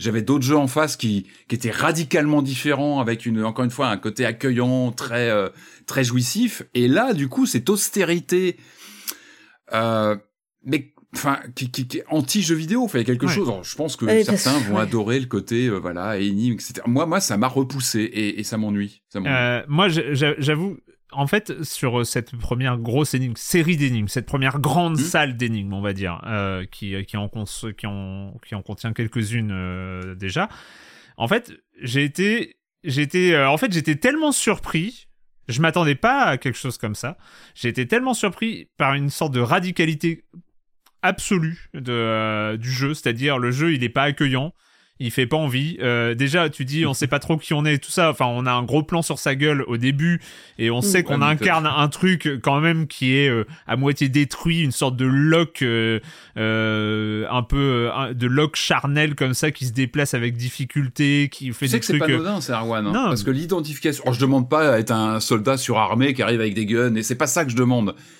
mais quand même, il faut que tu t'intéresses quand même, il faut qu'il y ait une dynamique narrative. Non, mais juste ce que je voulais dire, c'est que voilà, tu sais que t'es dans un truc qui va pas te, qui va pas te cajoler. C'est euh, t'es ni dans un lieu accueillant, t'es pas un personnage euh, euh, hyper hyper t'es pas emballé par le fait d'incarner ce, ce, ce, ce, personnage qui en plus commence par à moitié se mutiler en mettant sa main dans des trucs tu sais pas ce que c'est et et donc t'es là et tu es dans un environnement hyper pesant, hyper glauque. Enfin c'est vraiment glauque quoi. C'est dans, c'est dans le sens euh, c'est t'as pas envie d'être là et ah, c'est feel bad quoi. C'est vraiment le contraire du feel good. Ouais voilà c'est le feel bad. et t'es là à résoudre des énigmes. Bon. Non de ce côté le feel bad il a enfin c'est Giger aussi. C'est l'ADN tu regardes les planches de ah Giger c'est pas à l'aise. Et ça évidemment, ça évidemment c'est cohérent. Mais, mais c'est violent. Tu te le prends dans la gueule et c'est violent et même en étant préparé. Tu sais que tu lances Korn quoi. Tu sais que tu tu, tu, lances pas Animal Crossing donc c'est t'étais préparé à arriver là quoi. Et c'est pesant et tout ça. Et donc c'est vrai que moi pendant les parce que ça met longtemps parce que si tu on parle d'énigmes mais il faut trouver les solutions à ces énigmes. C'est des énigmes dans des grandes pièces où on va lentement et donc où on, où on essaye de comprendre l'architecture qui est très compliquée, se faire une représentation 3D dans sa, dans sa tête pour se dire ah oui ce truc qu'on envoie en bas, je vais aller dans la salle en dessous pour le récupérer par une autre grue euh, qui va récupérer les trucs et, et c'est pas euh, si à un moment donné on se rend compte qu'on n'arrive pas à faire un mouvement avec une grue et qu'on abandonne avant de se rendre compte que la grue elle peut faire tel mouvement ça m'est arrivé à un moment où, je devais déposer un truc dans un dans un chariot et je m'étais pas rendu compte qu'il y avait un mouvement que je savais pas que je pouvais faire et donc euh, ça j'ai mis il y a une énigme à wagon une énigme à wagon dès le début mais faut pas faire ça. Faut pas faire ça. Et faut pas c'est interdit et donc ça. Euh, bon on, on, franchement j'ai été bizarrement séduit par cette euh, cette radicalité au début. Je me suis dit ok, il faut quand même en avoir pour, euh, enfin avoir cette volonté de, de, de proposer ça aux joueurs et de se dire ok, on propose ça aux joueurs, on est suffisamment balèze pour euh, ne pas être accueillant, ne pas être didactique, ne pas être hyper agréable à jouer. ne pas aider le joueur dans ses énigmes et, et proposer cette ambiance hyper malsaine et on, on, est suffisamment balèze pour faire tout ça et proposer quand même un jeu. Je me dis, bon, ok, c'est tellement radical que je me dis, il doit y avoir quelque chose. Il doit y avoir une sorte de euh, de d'illumination au, sens presque inversé. Euh, de après, en fait, ça doit euh, cette cette première salle, elle doit elle doit mettre le joueur dans l'ambiance et après ça ça ça ça, ça s'envole quoi. Et c'est vrai que tu galères, t'es es là à, pas à vomir, mais à avoir euh, des, des sortes de haut cœur à certains moments parce que euh, tu fais des, actions qui sont. Ça fait pas. Euh, et le truc aussi, c'est que ça ne fait pas peur, ça dégoûte. C'est. Ah oui, ça, ça, repose exclusivement sur le dégoût. Ouais. Ça repose exclusivement sur le dégoût, ce qui est très étrange. Donc il y a encore une fois cette radicalité, une sorte de discours ludique contre ludique. En fait, c'est une sorte de discours contre ludique qui te fait dire, ok, je suis dans un endroit tellement chelou qu'il doit y avoir un truc, il doit y avoir, euh, pour utiliser le vocabulaire de, le vocabulaire de Patrick, il doit y avoir un moment, une putain de fulgurance qui va me sauter à la gueule et qui va me dire, ok, t'as fait, t'as fait cette première salle qui est ultra violente, très désagréable. Il y a, un propos derrière. et il doit y avoir, ouais, un propos, un truc. Qui... Et puis là, t'ouvres cette porte. La fameuse. Qui nécessite quand même de faire des choses que t'as pas envie de faire. au bout de ta vie, hein. Et tu l'ouvres, et là t'arrives dans un autre truc qui te qui te fait dire, eh ben ça va être la même chose. C'est ça. Ça va être la même chose. Oh là là. Et c'est là que le jeu, ouais, t'as pas, pas Et envie là, et là, tu te dis, ok, donc je vais faire ça tout le temps avec ce que tu et en plus moi je, je m'en étais pas rendu compte mais ce que tu nous dis qu'en en plus après ils intègrent des systèmes de FPS lourdingues à cette mécanique qui est déjà ultra rebutante c'est alors après je, je suis ça, ça force presque le respect de se dire alors mais en même temps t'as dit quelque chose Patrick c'est il y a il y, a y une sorte de snobisme euh, qui euh, qui se dégage de C'est ça prétentieux, c'est c'est de prétentieux. Mais c'est pour moi c'est contre-productif. Alors malheureusement Nick Giger n'est pas là et je sais pas, j'aurais été ça m'aurait intéressé. Alors il n'était pas spécialiste de jeux vidéo donc peut-être qu'il aurait accordé la licence et, et compagnie. Moi je me dis il y a quelque chose moi qui me frappe, c'est quand tu quand tu regardes des planches de Giger, t'as le cerveau qui cogite, ça te ça te déstabilise, ça t'interroge et voilà ça te met mal à l'aise. Mais euh, Là, il y a quelque chose de prosaïque presque dans le fait de convoquer son imagerie et d'en faire des mécaniques de. Euh, T'es presque à faire du euh, tic-tac-toe, comme on dit en français, c'est du. euh, du morpion. T'as des énigmes comme ça de vraiment de. De, de, de, de très très basique, presque vulgaire. Et, et y a, pour moi, il y a presque une vulgarité à convoquer une imagerie aussi sensationnelle que celle de Giger, aussi marquante, aussi euh, chamboulante dans ce qu'on a de plus intérieur, et de la convoquer dans des énigmes comme ça, quoi, des Ouais. énigmes qui sont parfois un peu, euh, ouais, un peu vulgaires, un peu prosaïques. Et finalement, c'est contre-productif parce que oui, on approche la- les matériaux de Giger, euh, les matières suintantes, euh, tout ce qu'on adore euh, dans, dans l'imagerie, et en même temps, on la rend prosaïque. On en fait des mécaniques de de- d'énigmes pas pas folichonnes. Je l'ai pas fini, je le finirai ouais. pas. Je pense que ça m'est Mm. tombé des mains. T'as immensément raison. C'est- le même effet que quand on montre l'alien à tout bout de champ. Ouais. Et qu'en Ouais. fait, on, on le dévitalise. Là, il y a un il côté. il y a un côté. Il n'y a, plus d'imaginaire derrière. Alors qu'on navigue vraiment dans un truc qui est super fidèle, qui est vraiment. Bien sûr. Ah oui, oui, ça c'est c'est sûr que. Mais il n'a. ça- ouais, ça dévitalise. Tu, tu le dis très bien. C'est vraiment ça. C'est ça perd toute puissance d'évocation. Attention, toute, euh, Mm. Est-ce que ça abîme pas quelque part? Je suis peut-être un peu méchant, je l'ai mal pris ce jeu, j'étais pas encore une fois dans le mood. Peut-être que dans six mois je vais le reprendre et ça se passera mieux. C'est encore une fois très lié à ce qu'on est à ce moment-là. Je l'ai mal pris là. Quand je l'ai essayé, vraiment peut-être que c'était les attentes parce que le nom, on en parle, on a fait combien de d'allusions à Scorn depuis avec Julie dès qu'il y avait une Ouais, présentation. c'est clair, on était chaud. L'attente était là, il y a Giger. Et waouh, et la chute est d'autant plus frappante. Alors, peut-être que je le reprendrai à froid dans six mois et ça se passera peut-être mieux, mais là en tout cas, là je suis pas content avec lui, ça se passe pas bien. Je pourrais comprendre qu'on kiffe vraiment le jeu. Enfin, Ouais. Si quelqu'un rentre dedans, je pense qu'il. Enfin, Ouais. je, je comprendrais très bien que ça puisse faire partie d'un de- de- d'un panthéon personnel. euh, parce que, comme tu disais, Erwan, c'est radical. Enfin, ça, il y a- ça va Mm. vraiment à fond dans un axe On qui est bizarre, qui est, mais qui est, comme tu dis, euh, Patrick, euh, moi, presque euh, hors sujet, dans la mesure où ça, ça tue un Ouais. petit peu l'imaginaire que suscite Giger dans, dans la tête. Mais, mais si ça, si ça résonne, c'est vrai qu'il y a un truc. Ça va tellement Ouais, loin que. On se plante peut-être complètement. Il va peut-être rentrer dans le panthéon des des mises en, en comment dire en ludographie interactive d'une œuvre plastique existante. En tout cas, en tout cas, la Mais prise en main est douloureuse. Julie, juste euh, parce que euh, autour de autour de cette table virtuelle, tu es la personne qui a eu le courage et l'abnégation de- d'aller un peu plus loin dans dans Scorn.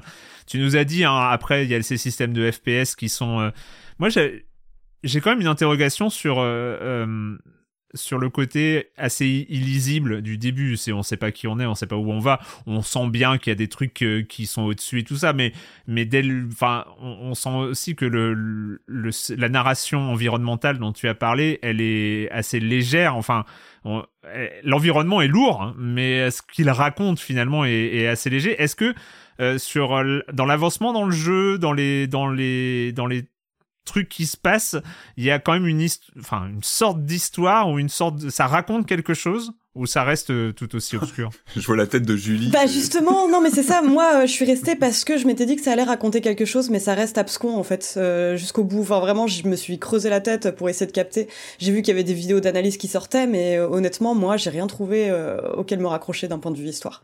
il loupe quelque chose parce que c'était typiquement le genre de jeu que j'aurais pu conseiller à des potes qui sont pas des gamers invétérés et dire bah regarde là il y a Giger, il y a une mise en il y a une mise en jeu intéressante, il y a quelque chose de, de- dans l'interaction avec les matières etc. Mais non. Moi je peux pas je peux pas le conseiller. Enfin il est sur le Game Pass donc tu, tu peux euh, voilà dans, dans ce contexte là mais ça aurait pu être un jeu qui, qui, qui avait potentiellement, avec cet univers si euh, si caractéristique, qui aurait pu adresser un public élargi, qui aurait pu parler peut-être à une audience euh, bah, comme Myst ou comme d'autres jeux de, de, de, de, comme ça d'intrigue et d'énigmes. Là, il est tellement illisible, je peux pas le conseiller à un, à un néophyte ou quelqu'un qui est hors jeu vidéo. Si t'as pas les codes, tu, tu peux pas. C'est ça, c'est même même c'est c'est aussi ce qui est fou aussi, t'as raison de le pointer, c'est que euh, c'est un jeu qui est radical et tout ça, mais ça en fait, quand tu regardes le jeu en lui-même, ça reste un pur jeu vidéo. C'est-à-dire que les, les mécaniques sont dégueulasses mais les mécaniques elles-mêmes dépouillées de leur environnement, dépouillées de leur euh, de, de, de, leur radicalité graphique, ça reste du jeu vidéo à la con en fait. ça reste ah ça reste euh, euh, trouver la clé pour la mettre dans la bonne serrure, trouver la bonne clé qui ressemble généralement à quelque chose de dégoulinant et dégueulasse pour la mettre dans la bonne serrure qui ressemble à quelque chose de dégoulinant et dégueulasse, mais finalement tu tu le dépouilles de ces trucs là, ça reste un jeu vidéo ultra commun en fait. C'est Ouais, mais je pense que tu peux trouver ton compte je pense qu'un fan d'horreur ou de machin pourrait trouver son compte. Bah, au moins, au moins visuellement. tu vois, ça, par même, c'est sûr. Ne serait-ce que visuellement. Après, en matière de gameplay, nous, ça nous fait chier parce que c'est, enfin, c'est pas très intéressant. Mais si tu joues moins, peut-être que ça ne te posera pas de problème et de, tu vois, la, nature des puzzles est pas euh, super euh, stimulante, mais euh, si tu joues peu, peut-être que ça suffit en fait. Et, et que l'environnement suffit à, captiver en fait. Mais c'est sûr que, enfin, c'est forcément un jeu qui divise, quoi. Tout à fait. Ça s'appelle Scorn si euh, c'est dans le Game Pass, euh, comme on l'a dit. Sinon, c'est 40 euros euh, sur, sur les autres plateformes. il est PC et série Xbox Series uniquement, je crois. Hein, c'est ça, voilà. Il est PC, Xbox Series. Donc, si vous n'avez pas le Game Pass, c'est 40 euros. On va continuer évidemment avec le gros morceau de cette émission tout à l'heure, mais avant ça, c'est le rendez-vous que vous attendez toutes et tous. C'est la chronique jeu de société de Jérémy Kletskin. Salut Jérémy. Salut Erwan, je ne sais pas si tu aimes aussi flâner dans les vides-greniers. Parfois j'y trouve des jeux qui me rappellent les années 80-90 de mon enfance. Alors non, non, je ne parle pas d'hypoglouton ou de la bonne paye, mais plutôt de jeux de cartes obscures faits par des passionnés. J'en avais plein comme ça qui peuplaient mes armoires, des jeux aux illustrations vieillottes, couleurs pastel, qui se prenaient bien au sérieux. Et cette fois-ci, ce n'est pas au puce ni dans un vide-grenier que j'ai vu ce jeu débarquer, mais dans une boutique en tant que nouveauté. L'illustration de la boîte, un roi du type Arthur avec une grosse couronne, une armure bien lourde, des cheveux longs, une barbe longue, le menton appuyé sur le pommeau de son épée, le jeu était déjà vendu. C'est de lui dont je vais vous parler aujourd'hui. Son nom Regnum, je ne connaissais ni l'auteur ni l'éditeur, mais je ne pouvais faire autrement que de lui donner sa chance. Alors j'ouvre la boîte et qu'est-ce que je trouve? Ben des grandes cartes personnages et des plus petites cartes ressources. Chaque joueur en début de partie va aussi se voir attribuer un château qui va lui donner un pouvoir euh, unique, euh, assez anecdotique. Et puis il y a euh, deux pages de règles, deux pages de règles et quatre langues, hein, quatre langues sur deux pages. C'est un petit peu écrit avec les coudes, mais ça passe, on, arrive à comprendre. Le jeu en lui-même est assez simple. En début de partie, on va poser des bannières au centre de la table, euh, donc une combinaison qui va changer à chaque partie, ce qui renouvellera l'expérience. Chaque bannière représentant une mission spécifique qui attribuera des points, voire un maximum de telle ou telle carte par exemple. On va ensuite dévoiler quatre cartes personnages au centre de la table et puis distribuer quatre cartes ressources à chaque joueur. À son tour, on va piocher des cartes ressources et puis euh, ajouter un personnage son royaume en l'achetant, en dépensant les ressources nécessaires. Il y a trois types de ressources différentes, donc trois couleurs. Les personnages vont exactement valoir trois ressources, donc différentes combinaisons de ces trois couleurs. Certains personnages vont attribuer des points, d'autres déclencher des pouvoirs, d'autres encore vont être complémentaires avec d'autres personnages lorsqu'ils seront devant vous dans votre château. Le roi, par exemple, vous attribuera plus de points si vous avez la reine et inversement. Le joueur qui a le plus de bouffons à la fin de la partie gagnera des points. Et puis, comme tous les personnages ont l'une de ces trois couleurs qu'il aurait associées, ben, certains d'entre eux vont vous attribuer plus de points si vous avez euh, des personnages de la même couleur qu'eux. La couleur jaune représente la cour, le rouge les soldats, l'armée et le bleu les personnages issus du peuple. Ce jeu n'est pas révolutionnaire mais il a été cuisiné dans une bonne vieille casserole. Et moi j'aime bien ça, ça me rappelle mes voyages en train quand on allait en colo. Je rappelle son nom Regnum R-E-G-N-U-M de 2 à 4 joueurs à partir de 8 ans pour des parties de moins d'une demi-heure. Les auteurs euh, Joseph Allué et Danny Gomez, oui c'est sorti chez un éditeur espagnol, Boras. S'il était sorti il y a 10 ans ou même dans 10 ans, ça ne m'aurait pas parce qu'il est juste sympa et facile à sortir. Et moi je vous dis à bientôt, mon menton lui aussi appuyé sur le pommeau de mon épée. Oui, j'ai une épée, j'ai même plein d'épées. Bye bye Bye bye Jérémy, à la semaine prochaine. Vous pouvez retrouver les 137, 138 Des euh, chroniques de Jérémy Kletskin sur euh, le flux de podcast Silence on joue la chronique de jeux de société disponible sur toutes les applis, sur Spotify, sur Deezer, enfin partout. Si vous voulez euh, comme ça faire un plongé, bah, pour par exemple les périodes des fêtes qui arrivent, trouver des jeux de société à offrir ou des choses comme ça, vous pouvez aller voir un peu, écouter les anciennes chroniques de Jérémy sur ce flux-là.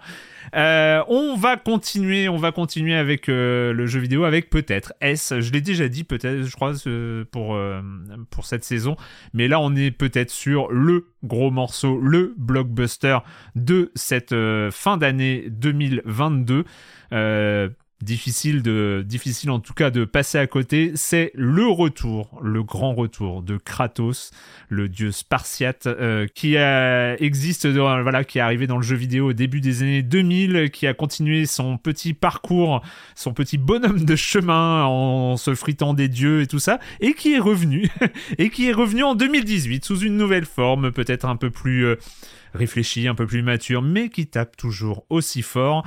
Je vais, on va bien sûr parler de God of War Ragnarok.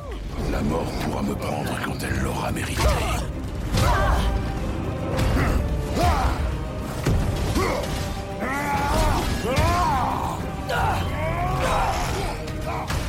Que prétends-tu savoir de la divinité? Au cours de tes vies, as-tu jamais été vénéré? Quelqu'un t'a-t-il déjà prié? Peux-tu seulement imaginer ce genre d'amour? Non! Tu ne t'intéresses à rien d'autre qu'à ta personne, qu'à ce monstre qui tue sans aucune raison. God of War Ragnarok, donc euh, deuxième épisode de la saga nordique de Kratos qui avait commencé en 2018 avec God of War. On rappelle un peu le contexte. En 2018, Kratos se retrouvait avec un fils, donc là on passait sur un mode relation euh, père-fils. Enfin voilà, on fait un peu évoluer le personnage de Kratos qui a pris un peu d'âge, qui a pris un peu de bouteille et qui va se friter à la mythologie nordique parce que pourquoi pas, hein pourquoi pas d'ailleurs. Et puis euh, bah, c'est sympa la mythologie nordique il y a de la, il y a, de la neige, il y a de l'ambiance, il y a des montagnes, tout ça. Et, euh, et donc on va euh, monter une grosse montagne d'ailleurs, c'est un peu le but, c'est aller trouver le point le plus haut pour aller disperser les cendres de sa défunte épouse Faye. Et puis sur le chemin, évidemment, vu que c'est God of War, il y a des ennemis, il y a de, un peu d'aventure, un peu de baston, beaucoup de baston, et surtout, surtout, un système de combat totalement repensé à base de haches. On, garde quand même les lames du chaos un peu euh, qui, qui, sont un peu euh, symboliques de la, la, série. Mais voilà, il y a cette hache, il y a ce combat. On va reparler de ce combat parce que c'est un peu le, aussi le, le cœur du jeu. Marius, God of War Ragnarok, tu l'as reçu, tu l'as lancé très vite. Tu es tombé et tu es tombé dedans. Ouais, euh, ça m'a surpris parce que j'avais adoré le 2018 ce qui m'avait encore plus surpris parce que pour moi, God of War, c'était un monument de beaufry. C'était l'incarnation à mes yeux de tout ce que je détestais dans le jeu vidéo, le côté mascu, euh, misogyne, bourrin, tape dans tous les sens. Et en même temps, je les avais faits. Qu'est-ce que ça dit sur moi, c'est terrible. Non, je les avais pas tous faits, mais je me souviens que j'en avais fait, j'avais fait le 3 et, et, euh, et, des bouts du 2 mais c'était pas des jeux que j'attendais, c'était pas des jeux que j'aimais. Et, euh, et, de 2018 a changé beaucoup de choses euh, en renversant son système de caméra. Euh, qui était vachement plus, enfin caméra à l'épaule quoi. C'est vrai que les, les, les, premiers on était en top down, c'est-à-dire on était sur du beat'em all qui euh, où il fallait voir toute l'action pour taper dans tous les sens etc. Et là on se retrouve. C'était plus chirurgical et plus euh, là là c'était vraiment la tripaille quoi. On hmm. y va, on fout des gros coups de hache. Et évidemment, il y avait ce changement. Tu parles des lames du chaos, mais le 2018, c'est l'un des choix qui était les plus étonnants, c'était d'abandonner l'âme, enfin l'âme, l'arme euh, qui incarnait Kratos, qui était les, les, lames du chaos, et pour les redonner que très tard dans le jeu. Oui. Et au final, ce qu'on retenait, c'était évidemment la hache, qui était euh, basée sur le modèle de, de Mjolnir, qui avait ce côté très super héroïque, qui marchait vachement bien et, euh, et c'est peut-être la première chose qui m'a marqué dans ce nouveau God of War, c'est que d'emblée, vu qu'on est vraiment dans la lignée, euh, enfin, on poursuit l'aventure. Il y, a un récap au début. L'histoire ne, ne prend pas de. Il y a juste ce petit récap et puis après on y va quoi. On va pas s'emmerder à vous. C'est un vrai plus qu'un d'avoir fait le précédent. Hein. Je pense que hein c'est un vrai plus d'avoir fait le précédent. Ah oui, clairement. Ah oh là là, je pense qu'en termes d'attachement ah, à Atreus, euh, j'étais largué. Hein. D'attachement à Atreus, à ce qu'il mm. peut devenir, de la relation qui est limite. Enfin, moi, j'ai refait un petit peu le début du précédent euh, pour me remettre en jambe. C'est limite de la maltraitance au début, hein, le, Kratos avec Atreus. Il le traite vraiment comme un. Enfin, moi, je fais un signalement. Hein, je vois un père comme ça, euh, inquiétant quoi. Et toute l'histoire du jeu était justement comment comment ce gros abruti de Kratos apprenait à, être père et à essayer de tolérer son fils et de le faire grandir. Et là, le jeu poursuit sur cette euh, lignée-là et, montre un attachement qui est finalement profond. Et euh, Atreus, qui était un, gamin de, euh, je sais pas, 8, 9, 10 ans dans le premier, est maintenant un ado. Et ça va avec une quête d'indépendance, une envie de s'affirmer. Et le twist final du premier. Barrez-vous si vous n'avez pas joué au précédent, mais en même temps, ça va, c'est. Non, mais le, deuxième, se, le deuxième se lance Le jeu vous le euh, spoilera. oui, et puis c'est annoncé dans le récap euh, direct. Euh, si vous l'avez pas fait, c'est que cet Atreus s'appelle Loki en, chez les géants et qu'il a une destinée. Et tout le jeu sera sur ce registre-là. C'est comment échapper à sa destinée, comment faire mentir le destin, et, euh, et comment on le provoque en, en, essayant de le déjouer. C'est vraiment un truc classique. Euh, euh, usé jusqu'à la limite, mais ça marche très très bien. Hmm. Euh, c'est bah, les mythes, quoi. Enfin, c'est on est voilà, on est, dans les on mythes. est vraiment sur les mythes et légendes et euh, c'est et c'est finalement dans ce sens-là plus proche de, de du matériau de base que les premiers God of War qui étaient ah, je vais te péter la gueule parce que t'as été méchant et tu m'as utilisé. Enfin bon, je trouve que ces, jeux-là sont narrativement beaucoup plus intéressants et surtout, je trouve que le système de combat est en fait bien meilleur. Enfin, il est beaucoup plus agréable ah et pardon, je, m'égare euh, sur ma pensée qui était au départ liée aux lames du chaos.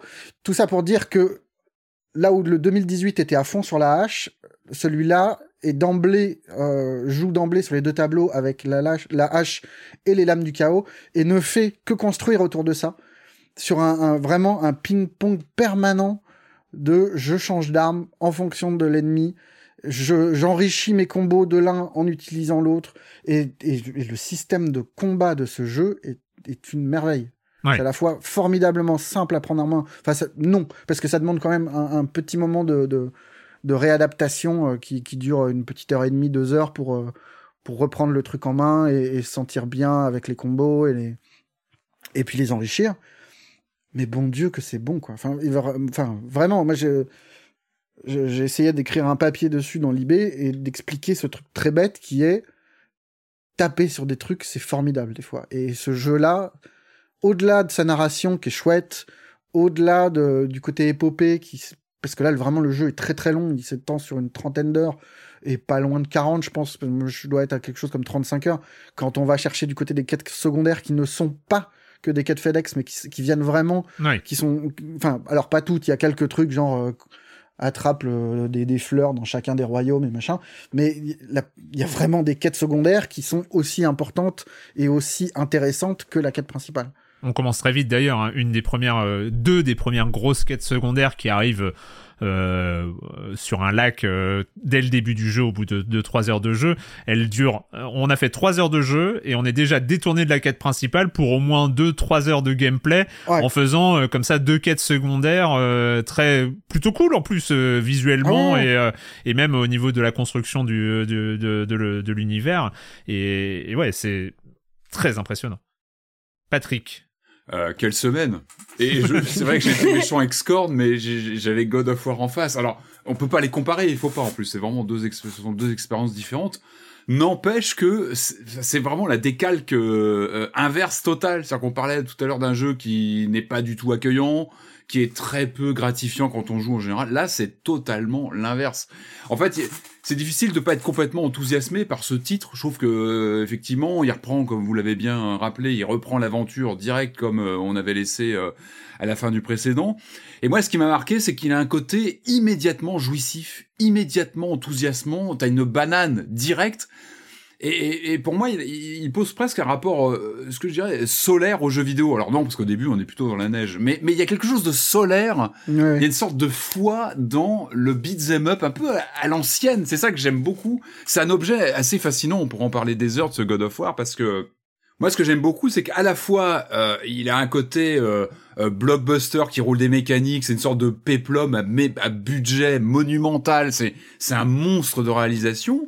Euh, c'est une sorte de fantasme qu'on pouvait avoir du jeu vidéo du futur il y a quelques années. Et en même temps, il reste un beat'em up des familles, quoi. Il y a un côté, euh, comme tu disais Marius, avec les, le système de combat à l'ancienne. Et je trouve qu'il y a vraiment des moments, il y a des, il y a des moments où c'est flagrant, où tu as à la fois, c'est, il est à la fois entre le, presque le photoréalisme avec cette caméra, ce plan séquence, parce que il est présenté comme une sorte de, d'énorme plan séquence comme ça qui suit les personnages. Donc on a, on a quelque chose de quasi photoréaliste. Et quand tu enclenches les combats avec euh, les, dès que tu commences à friter deux trois deux trois ennemis en même temps, paf, tu as ces ennemis qui partent dans les dans les airs, qui se retournent dans tous les sens. Et là, tu dis oui, c'est un jeu vidéo. Il est à la fois dans ce, pour moi, il est dans une sorte de comme ça d'hybridation entre un rapport presque filmique à l'action, parce qu'on peut le faire aujourd'hui, que la PS5, tu sens qu'elle commence on commence à rentrer dans, le vif du sujet sur cette machine, et en même temps, on est sur des mécaniques de gameplay. Et adoré ce moment. J'ai eu un peu peur au début sur le côté très, euh, voilà, très caméra euh, embarquée, très, très rapport au cinéma, presque film interactif. Et puis tu as ce, ouais, ce pied quoi, quand tu vois ces personnages qui sautent, où c'est plus réaliste. Je sais pas si vous voyez ce que je veux dire. C'est ces ennemis qui se retrouvent dans les airs et tu te dis ouais, ouais, ouais, là j'y suis.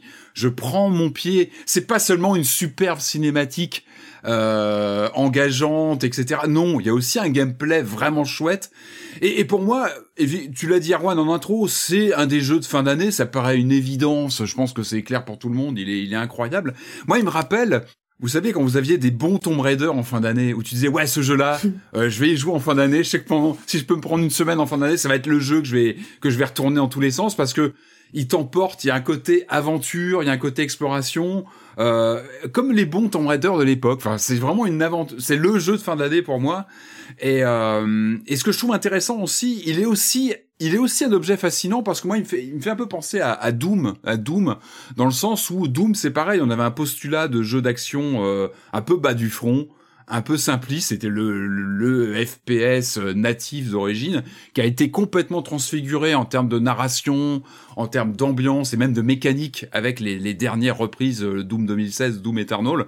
Et en tant que joueur, c'est presque touchant de voir une série comme ça qu'on qu'on a vu évoluer manette en main euh, depuis euh, bah, les premiers Doom et les, les, réécritures, les réinterprétations. Et pour moi, euh, sur God of War, il y a de ça, c'est que c'était vraiment une franchise de beat'em up, comme, comme tu l'as très bien dit, Marius, pas honteuse, c'est pas le truc dont, dont, tu parlais dans les soirées, quoi. T'as joué au dernier God of War, ouais, bon, t'as de, t'as de droits blagues un peu qui, qui volent pas très haut, il y avait des trucs un peu malaisants et tout. Et quand tu vois ce que c'est devenu, tu te dis, ouais, quand, enfin, je trouve ça touchant presque de voir une série comme ça qui se réinvente complètement et en même temps qui reste old, school. Et c'est ça aussi que je trouve intéressant, c'est que à la fois il y a ce, ce côté, encore une fois, très blockbuster, très impressionnant à l'écran, et en même temps, je trouve qu'il il, reste, il reste très rigide, il reste très, euh, euh, très maîtrisé. On n'est pas sur de l'open world euh, complètement assumé. Enfin, moi, je l'ai pas fini. Hein, J'ai quand même quelques heures dessus, mais il, y a, il, reste dans une typologie de jeu où on sent que la mise en scène reste très maîtrisée. On sent que t'as encore ces passages où t'as des caisses qui t'empêchent de sauter. Tu peux pas aller plus loin que ce qu'on te laisse aller. C'est le postulat. Oui, il y a un côté très Metroidvania. C'est le postulat de God of War et il le fait bien. Et je trouve qu'il évite aussi ces écueils de vouloir peut-être trop ouvrir, de, de, vouloir trop hmm. faire de choses à la fois. Finalement, il reste dans les clous. Il reste un, une sorte de beat'em up narratif. C'est une sorte voilà de catégorie qui est en train de se dessiner. Je sais pas si on peut dire comme ça un beat'em up narratif. Il le fait très très bien. Je trouve que c'est un roller coaster de J'adore. On parlait des énigmes de. Bon, je vais arrêter de parler de Scorn, mais les énigmes de Scorn sont un problème. Là, moi, j'aime beaucoup. Alors, c'est beaucoup plus simple, mais j'aime comment des petits moments d'énigmes. C'est pour ça que je pensais pas mal à Tomb Raider. Te bloquent un petit moment. Bah, il faut trouver comment. Alors, c'est ça va jamais très haut. Hein, c'est des dosages de d'arrivée d'eau que tu vas bousculer ou une plateforme qu'il faut activer. Mais c'est chouette c'est chouette. J'aime bien comment ça s'articule, des moments un peu de pause, des, des, des, moments un peu de où le jeu fait. ça, ça, oui, ça permet de souffler. C'est c'est un truc. Euh, un petit arrêt par rapport à l'action qui est ultra vénère, qui part dans tous les sens. Euh, euh, et, et je trouve que voilà, il y a une sorte de mariage comme ça, de, de, y a une sorte de, pour moi, de, de genre qui émerge, voilà, le beat'em up narratif. Et ça, je, voilà, c'est pas rien. Et euh, alors après, il y a un côté un peu rustre, hein, c'est paradoxal parce qu'encore une fois, c'est un des jeux les plus beaux du moment. Il est vraiment impressionnant. Et en même temps, euh, bah il y a ces couloirs, il y a ce côté très dirigiste qui fait partie du deal quand tu vas sur un God of War. Non, je pense que maintenant c'est euh, là, je suis la pas proposition. d'accord parce que il y a encore cette, ce côté, il y a une direction et des Mhm. couloirs, mais le jeu n'arrête pas de t'expliquer que ces couloirs ont plusieurs sens. Il y a vraiment une dimension euh, Mhm. Metroidvania. euh, avec l'envie de te faire revenir dans des endroits, t'expliquer que là, bah non, tu peux pas y aller, mais reviens et regarde, t'inquiète pas, la petite crique juste à côté, là tu peux y aller et tu peux te fighter. Il y a un mec un peu dur, mais tu pourras y arriver. Enfin, il y a vraiment cette envie de te faire, euh, de faire en sorte que les environnements qui coûtent très cher à faire, qui sont très soignés et machin, soient visités, revisités, que tu que tu t'appropries le truc. Et il y a un côté très jeu vidéo assumé, comme tu dis, Ah bah, avec euh, le, le nombre, enfin très vite, tu peux voir que tu as euh, tant de coffres cachés, tant de machins dans cette zone. Tu as vraiment un côté complétiste euh, qui est encouragé par le jeu, quoi.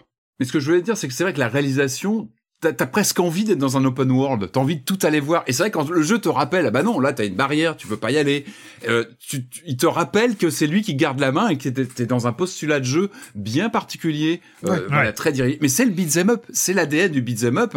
Ça nous renvoie au début de ce genre-là où t'es dans un jeu à progression, etc.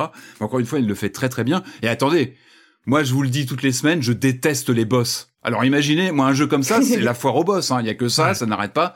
Mais alors, il me fait presque aimer les boss, ce qui est quand même dingue, parce que vraiment, euh, j'en parle régulièrement, j'ai un vrai souci avec ces pics de difficulté que je trouve toujours artificiels, qui en général sont là pour te bloquer dans ta progression, ou en général, enfin bon voilà, moi je les vis comme ça. Et là, là que ce soit les boss ou les demi-boss ou les persos comme ça qui peuvent émerger, qui sont un peu plus solides, je trouve que dans la mise en scène, dans la façon d'évaluer avec les petits indices, bah, je trouve que c'est très bien amené. Et Ouais. j'ai pas cette frustration que, que- qu'en général, moi, qui me, me pète au visage quand je me retrouve face à un boss et à une sorte de montagne de difficulté. Alors Julie, pour euh, toi qui n'avais pas fait le 2018, hein, Ouais, alors moi, j'arrivais- débarque dans, dans l'univers euh, de Mais moi, je débarquais la fleur au fusil euh, total. Enfin, vraiment, j'avais juste fait le, le, le tutoriel de la version de 2018, donc je voyais un petit peu euh, la gueule des combats.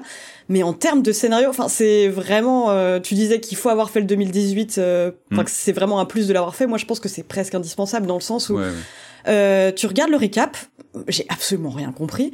Euh, donc du coup, je pense que je suis complètement passée à côté euh, de la proposition narrative. Tout l'aspect beat 'em up, euh, ça, je, je beat 'em all, je l'ai complet.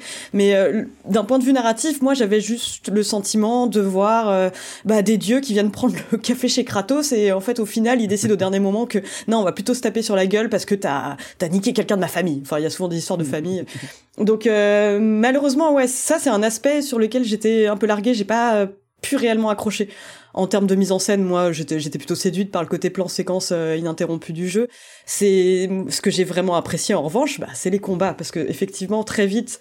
Euh, tu prends. Je me suis rendu compte quand même que ma mémoire musculaire était branchée sur Elden Ring, que je me surprenais à appuyer sur rond en permanence pour faire des roulades, donc je me suis pris de sacrés déculottés au début. Ah, mais je l'ai aussi, fois, ça, ouais, c'est vrai. une fois que le gameplay est bien intégré, mais qu'est-ce que c'est jouissif enfin, c'est, c'est, c'est vrai que c'est pas subtil, c'est très bourrin.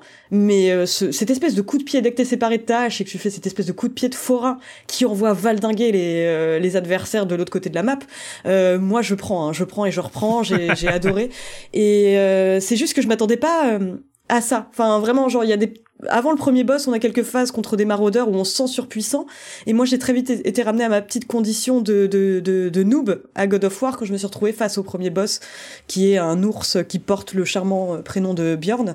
Mais euh, il y a un truc que je trouve très chouette dans le jeu, c'est que Enfin, moi, je me suis pris une sacrée déculottée au début, mais j'avais envie d'y revenir à chaque fois. Enfin, il y, a- il y a Mm. aucun moment où j'étais complètement découragée. Je me disais juste, c'est ma faute, c'est moi qui ai mal géré les esquives. Le jeu est quand même, euh, bah, t'accompagne vachement, vraiment. Enfin, c'est, il, il est ultra généreux, même euh, en- en- envers les débutants, du côté des combats. Enfin, je trouve que ça, ça se prend très vite en main et c'est ultra agréable à jouer. Enfin, que ce- soit la hache ou les lames du chaos, Euh, j'adore, moi, vraiment jongler entre les, les deux trucs. Et je me surprenais, bah, justement, et c'est peut-être parce que euh, je connais pas du tout le scénario et je suis pas investi lourdement dans une re- dans la relation qui lie Atreus et Kratos. Je me surprenais à attendre les combats. Je trouvais le jeu un petit peu euh, bavard par moments, etc. Mais euh, d'un point de vue combat, j'ai vraiment adoré. Et après, bah, l'aspect énigme euh, m'a plu aussi. Enfin, vraiment, c'est dans le sens où, bon, bah, ouais, on, on, va forcément parler. Je reparle de Scorn, mais parce que on parlait de l'austérité des énigmes de Scorn. Bah là, c'est tout l'inverse. C'est, euh, on a quand même une espèce de système d'indice en permanence. C'est euh, la tête de Mimir que Kratos porte à la ceinture, qui va tout le temps nous dire, oh, tu pourrais essayer de faire ça, ce qui pourrait être très relou, mais qui est très agréable vraiment quand tu ouais, débutes. Cool. Donc, je trouve que derrière son côté ultra bourrin, c'est un jeu très accueillant enfin vraiment très généreux. Et, euh, et je, je, le seul regret que j'ai c'est euh, effectivement de pas m'être lancé dans un, un truc euh, peut-être regarder plus de récap m'intéresser un peu plus à l'intrigue pour au moins euh, accroché à la proposition narrative, mais sur le reste, enfin vraiment sur sur le côté gameplay, euh, ça marche très très bien. Euh, même on n'a pas trop parlé de l'amélioration des compétences, mais on est dans une surenchère de puissance. Il y a des moments où j'avais l'impression d'atteindre un plafond, me dire euh, ok je peux pas être plus puissante que ça. Et le jeu arrive toujours à se renouveler dans ses mécaniques de ce point de vue-là, donc je trouve que c'est c'est vraiment une réussite côté gameplay. Ah, c'est marrant, moi j'ai jamais eu ce sentiment de, de me sentir, jamais eu l'impression de rouler sur le jeu. Il y a toujours ah un, un, boss de côté qui arrivait qui disait eh, ah ben non ben là en fait c'est clairement pas le niveau soit en termes de compétences soit en termes de d'XP quoi. Ouais, c'est plus le côté euh, cet aspect euh, ultra jouissif. Euh, je craignais qu'il s'étiole au fil du temps et en fait non parce ah que il y a ces, ces, améliorations. Je, trouve le jeu est long, peut-être un peu trop pour son bien. Il y a des moments où tu te dis bon peut-être que ça c'était coupable. Mais globalement il est super. Enfin je, c'est vraiment de la, la microcritique, mais de pendant les 30 heures, effectivement, tu ne cesses de te marrer au niveau des combats. Et, mm. et le jeu sait renouveler son truc en te filant de nouveaux équipements, en te filant des upgrades qui transforment un, un pouvoir, euh, enfin une compétence euh, liée aux armes, qui semblait pas super excitante au début, vachement plus captivante. Et du coup, t'as vraiment un plaisir. Enfin, le jeu mm. n'a pas l'air subtil dans ses combats au début. Mais en fait, il y a quand même, enfin, il est juste très très différent d'Elden Ring. Elden Ring t'encourage à être prudent, à penser les, les, les, les, coups que tu vas donner, les coups que tu vas recevoir, les allonges et machin. Là, ça t'encourage, c'est la foire du trône, quoi. Il, il t'envoie 10 bonhommes sur la tronche, tu, tu te jettes sur quatre d'entre eux en même temps, t'essayes de penser à, à comment les stun avec Atreus et puis enchaîner les trucs. Et en fait, t'as plein de petites mécaniques que tu apprends à cumuler et, apprendre à, gérer les armes euh, qui s'accumulent aussi. Enfin, il y a, enfin, y a, y a, y a un, ajout euh, dans les dix dernières heures qui est super. Enfin, moi, j'ai pris vraiment beaucoup de plaisir euh, autour de ça. Et, et, du coup, le jeu ne n'est jamais lassant dans ses combats, alors que dans le fond, on ne fait que taper sur des mecs, mais et c'est jouissif. voilà, le bestiaire est suffisamment varié. Euh, le truc est toujours. Il y a aussi, je trouve, un savoir-faire. Alors après, c'est toujours un peu subjectif cette affaire-là, mais je trouve dans, dans l'appréciation de la difficulté du jeu. Moi, le nombre de combats où j'ai fini avec une barre de vie limite limite, mais où il te laisse l'opportunité de récupérer de la vie ou de t'en sortir, et, et, et même quand tu tombes sur des combats qui sont vraiment difficiles, tu n'es pas bloqué parce qu'il y a une façon de te redonner. Tu, retrouves plus de bah, vie. tu relances, toujours avec une barre de vie au max. Tu et puis t'apprends à aborder les combats et il y a vraiment que des trucs secondaires où, où tu comprends qu'il faut revenir plus tard, quoi. Mais les combats sont, sont jouissifs, c'est vrai que c'est le cœur du jeu, c'est important, hein, et on sent que c'est vachement travaillé. Et ce côté évidemment très cinématographique avec les, les, les effets de, de bah, évidemment de caméra, etc.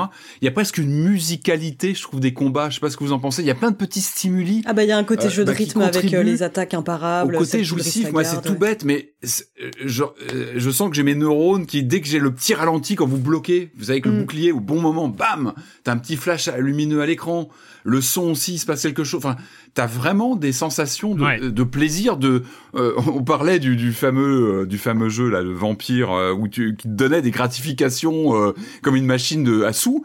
Mais là, il y a de ça aussi. Je trouve que dans les combats, quand tu places au bon moment, que tu t'éclates avec les, bons coups, avec tous ces petites, en fait, il est ultra, comment dire, il te récompense tout le temps ce jeu hmm. par les belles hmm. images, par les sensations de combat. Euh, et il y a une musicalité du beat'em up. Hein. On, on, va pas réévoquer encore le Street of Rage 4, mais c'est évident. Il y a une musicalité de ces jeux-là. Et je trouve qu'on retrouve ça ici, euh, dans, dans les effets comme ça pendant les combats qui rythment et qui te gratifient parce que ah t'as tapé au bon moment, tu t'as, t'as, bloqué au bon moment. Et le jeu, c'est que ça, en fait. Il, te, il arrête pas de te galvaniser en tant que joueur. Euh, Bah, t'es un peu Kratos quand même. C'est ouais. pas rien. T'es un peu Kratos. T'es, t'es, t'es Kratos. Ah oui, tu te sens bien Kratos. et pour le coup, euh, je, je, rebondis sur, sur ce que disait Marius, sur les, les combats qui ne, ne sont jamais. Enfin, en fait, c'est jamais une épreuve, en fait. C'est un. Oui.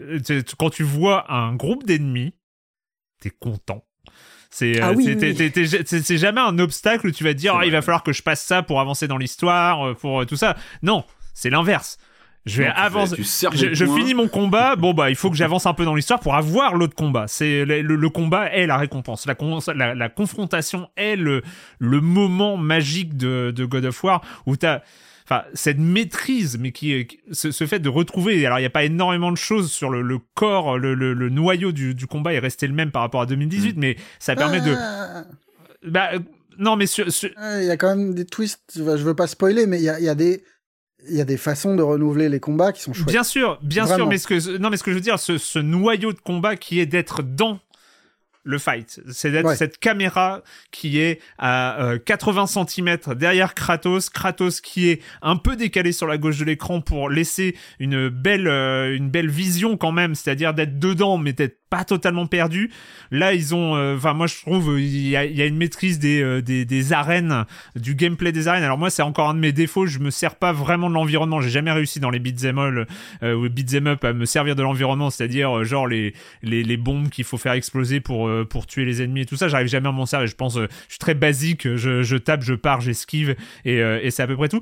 Et et il y a aussi une façon de d'appeler euh, que je trouve hyper agréable d'appeler à varier euh, ses à varier ses coups, euh, à varier ses armes, coups forts, différents coups forts, c'est-à-dire on attaque un coup fort ou on laisse appuyer sur un coup fort pour le charger ou on, ou on le jette, on le jette simplement ou on laisse charger le jet pour faire un jet différent. C'est-à-dire il y a du coup on se retrouve avec quatre jets différents avec pour, je sais même pas combien de types d'attaques alors qu'il y a normalement que deux touches d'attaque mais en fonction du fait que est-ce que tu pars avant, est-ce que tu déclenches une attaque runique? Et, il y a une façon de rendre désirable les combos. Exactement. Qui est super importante, ouais. Il y a un lock et c'est tout. Ça nous a tellement manqué dans Gotham Knights, on en parlait la semaine dernière. Il y a un lock, évidemment, qui, est, tout bête, assez indispensable. Ah oui, oui, j'ai mis un peu de temps. et, et oui, contre l'autre, ça a mis un, peu de temps. C'est ouais, un double truc. T'as le lock et le, et... mais il y a aussi un autolock. Ouais. Qui fait que le, le mm. jeu est abordable même si tu n'as pas ces habitudes-là.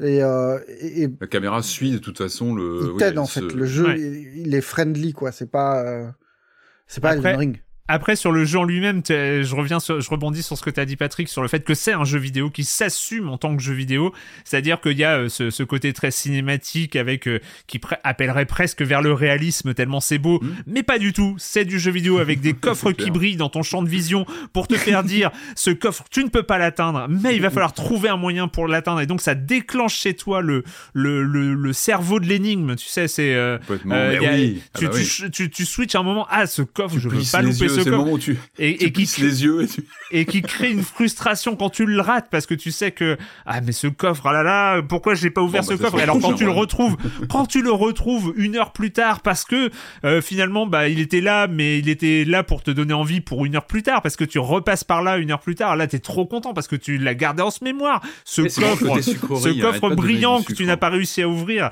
Et donc il y a tout ça qui se met en place. C'est un voyage. Enfin, c'est c'est vraiment c'est un roller coaster comme tu comme tu disais, mm. Patrick. C'est il y a un côté où euh, ça descend, ça monte. Enfin, il y a il y a, y a ce rythme de jeu en lui-même qui est euh, maîtrisé, mais à, un point qui est euh, fabuleux. T'as parlé d'un truc quand même qu'il faut parler parce que je, sais que c'est une remarque moi qui est arrivée très très vite en, quand j'ai streamé God of War et que je me suis faite et que j'ai et, et c'est ce système d'aide euh, d'Atreus et Mimir. Euh, J'avoue que j'ai cherché. Alors j'ai lu des trucs comme quoi on peut désactiver. Je n'ai pas encore trouvé. Ça doit être caché dans un menu si ça l'est. Le jeu, le jeu est super paramétrable. On peut ah oui, c'est les options d'accessibilité. les boutons d'esquive et machin. C'était l'occasion d'en parler. Qui est super aussi, c'est euh, de d'utiliser la zone tactile, tactile de la, de la, du contrôleur pour euh, virer le HUD. Ouais. C'est très bête, mais dès qu'on n'est plus en combat, c'est c'est vachement plus immersif et il y a des moments qui appellent vraiment ça. Il y a des, enfin, il y a des moments de jeu où vraiment Et avec, et avec tous Comme les trucs gosse, et avec tous les trucs d'accessibilité, il faut aussi le pointer, qui sont assez caractéristiques, euh, notamment des jeux euh, made by Sony euh, complètement. euh, der- dernièrement, c'est-à-dire un gros focus sur l'accessibilité. Tu peux euh, faire des highlights sur le personnage principal, sur les personnages secondaires, leur changer leur couleur. Enfin, vraiment, tu peux tout paramétrer pour que le jeu soit super jouable, pour simplifier, simplifier des trucs, des, euh, des actions, ce genre de choses. à la place de ta- des, des trucs de confort tout bête aussi. Mais vraiment de qualité de vie. Euh, le fait de pouvoir, moi je l'ai, je l'ai activé au bout de quelques heures et ça a changé ma vie. Ouais. Le fait de récupérer euh, tout ce qui est argent. Ah oui, automatiquement. Et vie automatiquement. Ouais. Ouais, on peut faire, ça. Activer Oh, ça, activer ça. T'as moi, plus je- cliquer. euh, Ah ouais, non mais c'est. Allez, Et, et j'ai cherché quand même, j'ai cherché ce fait de euh, parce que en fait il y a Mimir et Atreus, donc Mimir c'est la tête, euh, c'est le dieu de la connaissance euh, qui est euh, le pote, le seul ami de, de Kratos euh, qui le trimballe, à, qui le trimballe à sa ceinture, euh, et Atreus donc qui l'accompagne et, et c'est vrai qu'il y a ce truc avec les énigmes environnementales, c'est jamais très dur. C'est euh, effectivement c'est des engrenages, des poulies, des, non, des- choses comme ça. pour- Et, et, et très souvent, je me suis trouvé à râler un tout petit peu. Alors c'est vrai que face à un jeu comme God of War Ragnarok qui est tellement euh, travaillé sur tellement d'aspects, t'as, euh, dès que t'as un petit point, un petit truc qui ressort, tu te focus euh, sur ça alors que ça vaut peut-être pas le coup. Mais c'est vrai qu'il y a des moments où tu arrives, t'as une énigme environnementale, genre une poulie, et là t'as une voix, genre Mimir. Ouais, vas-y, active ce Ah, truc-là. il- Tu je- pourrais je- essayer de tirer sur la corde qui retire le bloc. c'est ça. Je pense qu'il faudrait que tu gèles cette poulie pour. euh, que- Mais laisse-moi me rendre compte qu'il y a une énigme avant de me donner la solution, bordel. Et, et, et, et j'avoue que ça continue, c'est tout le temps comme ça. Et, et à un moment, mais encore ce matin, avant de lancer, je me suis dit non mais c'est pas possible, il doit y avoir un moyen de gérer ça. Et j'ai- encore cherché tous les menus d'accessibilité pour me dire à un moment, est-ce qu'il y a un mute Atreus ou est-ce qu'il y a un truc comme ça? Pas pour la le- pas pour le lore parce que le jeu et tu l'as dit et c'est un jeu bavard d'une manière générale, c'est que même en combat des fois et ou alors dès que t'es dans Pirogue avec euh, ça c'est un système qu'on retrouve de 2018, dès que tu te fais tes petites balades en rivière, euh, c'est un moment de discussion et qui c'est le jeu est bien écrit donc euh, c'est moi je trouve ça très agréable et mais il y a ce côté où t'arrives avec une énigme et t'as il y a des fois où je redoute c'est oh merde une poulie Atreus. Mimir, Atreus Mimir, taisez-vous, taisez-vous. J'ai juste envie, j'ai juste envie de regarder avant, avant que vous me disiez la solution, quoi. Moi, j'aurais une autre, une autre réserve sur les, les énigmes qui arrivent peut-être plus tard dans le jeu, où, où tu dois combiner plusieurs éléments euh, en, en même temps pour les faire fonctionner. Ah oui, oui. Il y a des moments où tu as la solution, tu sais ce que tu dois faire, Ouais. juste c'est relou à faire. Mais vraiment, il y a des moments où j'ai passé, je sais pas, cinq minutes. C'est, à la fois pas très long, mais relou en fait quand Ouais. tu quand tu Mm. dois cumuler des espèces de de trucs runiques ensemble pour déclencher un machin et que ça pétouille au dernier moment et que tu dois tout refaire et quand, quand tu le fais pour la huitième fois, que tu regalères et que tu te dis mais oui mais j'ai besoin moi de ces petits trucs en plus pour m'aider à être un peu plus puissant, c'est pénible. Ouais. c'est c'est con mais un tout petit peu plus de largesse quand le quand tu montres que t'as compris et que c'est juste pas au millimètre près euh, parce que t'es pas calé au bon endroit et machin. Et sur les petits Mais trucs, euh, sur les petits trucs qui chagrinent, euh, c'est vrai que l'interface de menu est pas. Oh, qu'est-ce qu'il est moche. Elle est pas super. Il est Euh, moche, il est trop après, c'est- dense, il est C'est trop dans. En fait, c'est une c'est c'est une, une interface d'Assassin's Creed euh, dernière Plus moche. en plus ouais, moche. avec la grosse boussole et tout. Et, euh, La et- typo est non, mais c'est même les- le menu des compétences, des armes, des Mm. améliorations, des trucs que je trouve c'est pas agréable. C'est Bah, il y a, y des plus, menus elle- sous-menus sous-menus qui sont en... ouais. Je pense qu'on aurait pu faire mieux quand on fait un jeu aussi presque quasi parfait dans son euh, dans, dans, dans sa progression dans son action dans son environnement. Euh, c'est toujours bizarre d'avoir à vouloir créer t'appuies sur le bouton menu et t'es là c'est c'est pas l'image du reste de, de l'aventure qui est très euh, très coulante, Ouais. qui va en avant. En fait, c'est vraiment, c'est pour ça que je parlais de roller coaster, mais c'est vraiment ce qu'on ressent.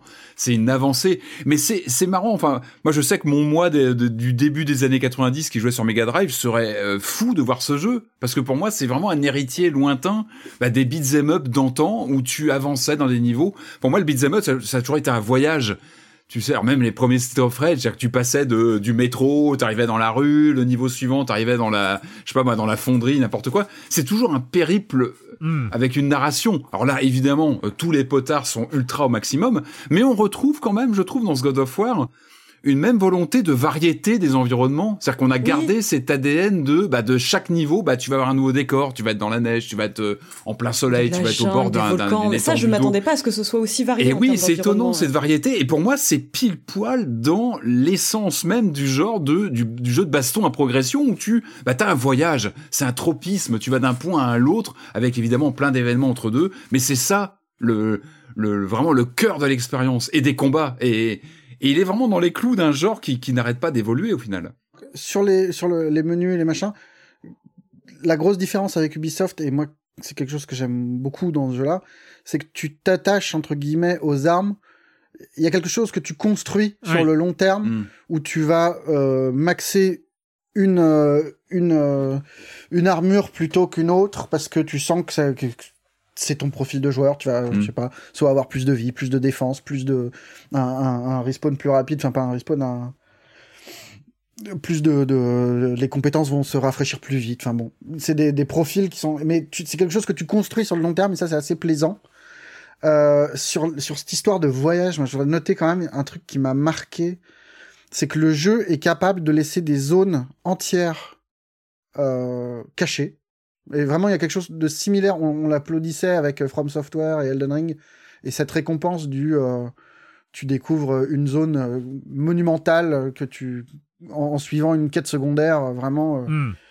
Ou en t'aventurant au petit bonheur la chance. Là, il y a quand même des espaces qui sont très grands et que tu découvres par accident ou, ou, en suivant un petit truc qui ne, qui ne paye pas de mine. Ça, c'est, c'est très bête, mais quand tu tombes là-dessus, t'as un effet waouh qui est toujours euh, ouais qui mais c'est une générosité oui dans, dans ces passages là et puis c'est marrant parce que je parlais de ce, de ce genre qui vieillit. Alors je veux pas intellectualiser God of War parce que c'est pas forcément le ce qu'il faut forcément creuser mais il y a une réflexion aussi, je pense, sur ce héros vieillissant, ce héros qu'on a connu dans les années 2000, euh, dans, dans le côté beat'em qui était un petit peu, euh, comme tu disais, un peu vulgaire souvent, etc., avec des vannes, etc. Et le voir vieillir à l'écran, ça renvoie aussi une image, évidemment. Je trouve que ça renvoie une image sur l'évolution du genre, sur l'évolution du jeu vidéo en général. Et il y a quelque chose de poignant dans ce rapport, évidemment, père-fils, qui était déjà là il y a quatre ans, mais qui là euh, atteint un autre je trouve que c'est pas anodin que ce, ce personnage, il est attachant, Kratos. Il est à la fois, oui, comme tu disais, un peu, euh, un peu lourdeau. Il est un peu, mais en même temps, euh, il représente. Bah, c'est peut-être aussi une histoire du jeu vidéo qui, une histoire parmi d'autres. Hein, mais il y a une histoire du jeu vidéo qui s'inscrit avec ce genre, avec ce personnage, ce personnage un peu vieillissant, qui, euh, qui. Enfin, je trouve ça assez touchant. il y a quelque chose, en tout cas, de. Après, c'est pas euh, follement original. Enfin, la figure du père. Enfin, il y a quand même une grosse vague depuis dix ans de euh, héros qui euh, vieillissent, mm. qui ont la barbe, qui ont des enfants à charge.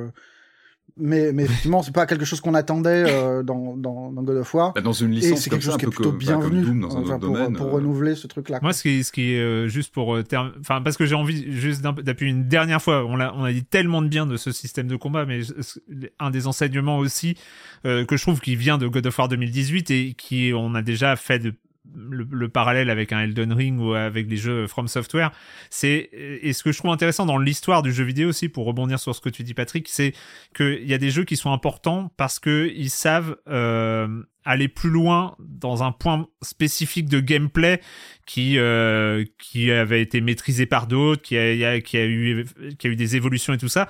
Et je trouve qu'il y a il y a un design euh, artisanal à la frame près, si on veut, euh, dans, dans, le côté un peu artisan, chef-d'œuvre, euh, où on travaille, où on voit que et dans God of War euh, et dans Elden Ring et, et, les jeux From, les combats sont mais timés les animations de combat et les enchaînements sont tellement timés à la microseconde près. On, on le voit parce qu'on sent qu'il y a quelque chose qui nous dépasse quand on y est en fait. Que euh, que l'esquive qu'on va faire au dernier moment et qui va effectivement esquiver, que la parade, c'est quelque chose. Je te je te, rends la, la, paternité là-dessus, Marius, mais que que t'as écrit dans, dans ton papier. Rien que le fait, le choix dans God of War qu'on qu'on puisse cancel n'importe quel coup par un autre au dernier moment.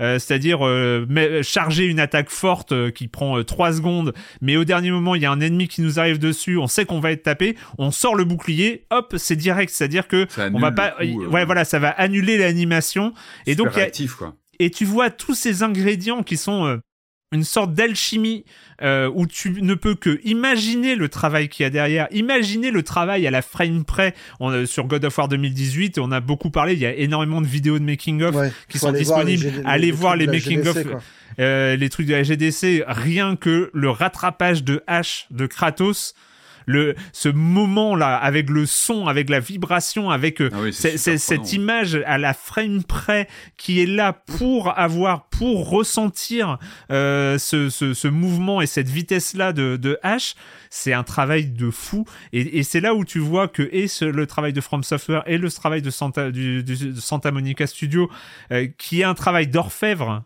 sur le combat et c'est bizarre parce que tu as toujours ce cette espèce de dissonance en se disant d'un côté il y a un truc ultra bourrin ultra violent avec euh, avec de, de l'affrontement du truc un peu un peu bas du front mais au final qui est qui est géré dans ses moteurs comme une orfèvrerie en fait. C'est de l'horlogerie, c'est de l'horlogerie derrière. Il y a une science de, il y a une réflexion sur toutes ces mécaniques. Tu le dis très bien, euh, casser un, effectivement un coup, c'est super actif. On sent que ces gens-là se sont posé des questions sur comment on, laisse le joueur toujours aux manettes. Et, c'est marrant, je veux pas revenir encore sur Scorn, mais qui t'accueille euh, limite en te foutant une baffe. En ah, là, c'est l'inverse, c'est que tu rentres là-dedans. Euh, euh, c'est super gratifiant dans les coups, dans le, gameplay, dans l'exploration, même dans la découverte du scénario. Et puis tu sens que t'es le héros d'un péplum à grand budget, quoi. Tu te sens important quand tu lances ce jeu. Et effectivement, ne serait-ce que la gestion des armes, comme ça, le renvoi du, les, les armes qui te reviennent en main, mais tout est tactile et tu te sens important et c'est pas rien quoi. Tu après Scorn, ça fait du bien. Je suis désolé, tu, te sens euh, un personnage important. Ce qu'il aurait fallu à Scorn, c'est un petit mimir euh, qui t'indique euh, quoi faire pendant les puzzles. qui fasse des blagues. Ah non mais, en fait, tu sais, non, mais tu as tout à fait raison. Hein. tu as tout à fait raison. Un petit perso qui te dirait, mais au fait, t'as ah. pensé à aller voir sur la jambe et puis qui gêne, qui gêne pendant des heures. Non mais oui, non mais c'est, mais c'est marrant parce que ce sont deux visions du jeu vidéo, mais radicalement opposées, je trouve, en termes d'accueil, de d'aspect jouissif, de euh, c'est intéressant de les confronter malgré tout parce que parce que euh, ça reste deux jeux vidéo mais euh, aux antipodes de l'accueil et de l'importance qu'on te donne in game je trouve. Enfin, c'est assez intéressant. Ce que fait très bien ce jeu là que faisait moins bien le 2018 c'est créer des moments de, de boss ou autres qui sont très marquants. Enfin il y a vraiment moi des, des séquences de jeu où soit j'étais époustouflé techniquement mais vraiment comme un gamin à appeler mes filles, à regarder, regardez ça, comment c'est beau et machin. Et vraiment, il y a un truc, il y a une séquence façon, enfin c'est un peu con, mais façon Assassin's Creed, mais tellement, enfin de grimpette quoi, mais juste tellement impressionnante que je trouvais super belle. Et, d'autres qui sont vraiment, enfin très très impressionnantes. Et je voudrais juste conseiller euh, la lecture de l'interview de Eric Williams, qui est le directeur du jeu, faite par Game Informer. J'ai découvert ça juste avant l'émission et, euh, et contrairement à Cory Barlog qui dirigeait le jeu précédent, il est bien moins euh, expansif, on va dire. Enfin, il se met moins en valeur, mais il, y a une façon d'expliquer le développement du jeu qui est passionnante. Vraiment, euh, les, les, petites étapes, des façons de construire euh, le truc qui est vraiment très très bien fait sur Game Informer. On l'a pas rappelé, God of War Ragnarok, qui est un jeu euh, cross-gen, donc euh, qui est disponible aussi sur PS4. Euh, sur PS4, il est à 70 euros, sur PS5 80. Euh, donc euh, donc voilà, j'ai j'ai pas on n'a pas joué à la version PS4 donc euh, mais qui je pense bah la PS4 a quand même fait tourner God of War 2018 qui était pas ridicule en termes de en termes de visuel donc ça doit Elle avait du mal en général hein, elle soufflait beaucoup hein, ah, la, PS4 souffle hein, de toute façon c'est c'est sa caractéristique. Il est il me semble quand même bien taillé PS5 après oui je l'ai pas fait non plus tourné. Tout à fait. Et donc et donc voilà surtout surtout n'hésitez pas si vous avez ça à la maison. Je pense que l'expérience vaut le coup, euh, quelle que soit euh, la plateforme. On va, on va continuer et terminer cette émission avec, euh, avec le jeu vidéo. Je pense que la, fin va être un peu plus courte, mais, mais comme d'habitude, bah, s'il y a de la pub, c'est maintenant. You should celebrate yourself every day, but some days you should celebrate with jewelry. Whether you want to commemorate an unforgettable moment or just bring some added sparkle to your collection. Blue Nile can offer you expert guidance and a wide assortment of jewelry of the highest quality at the best price. Go to BlueNile.com today and experience the ease and convenience of shopping Blue Nile, the original online jeweler since 1999. That's BlueNile.com. BlueNile.com.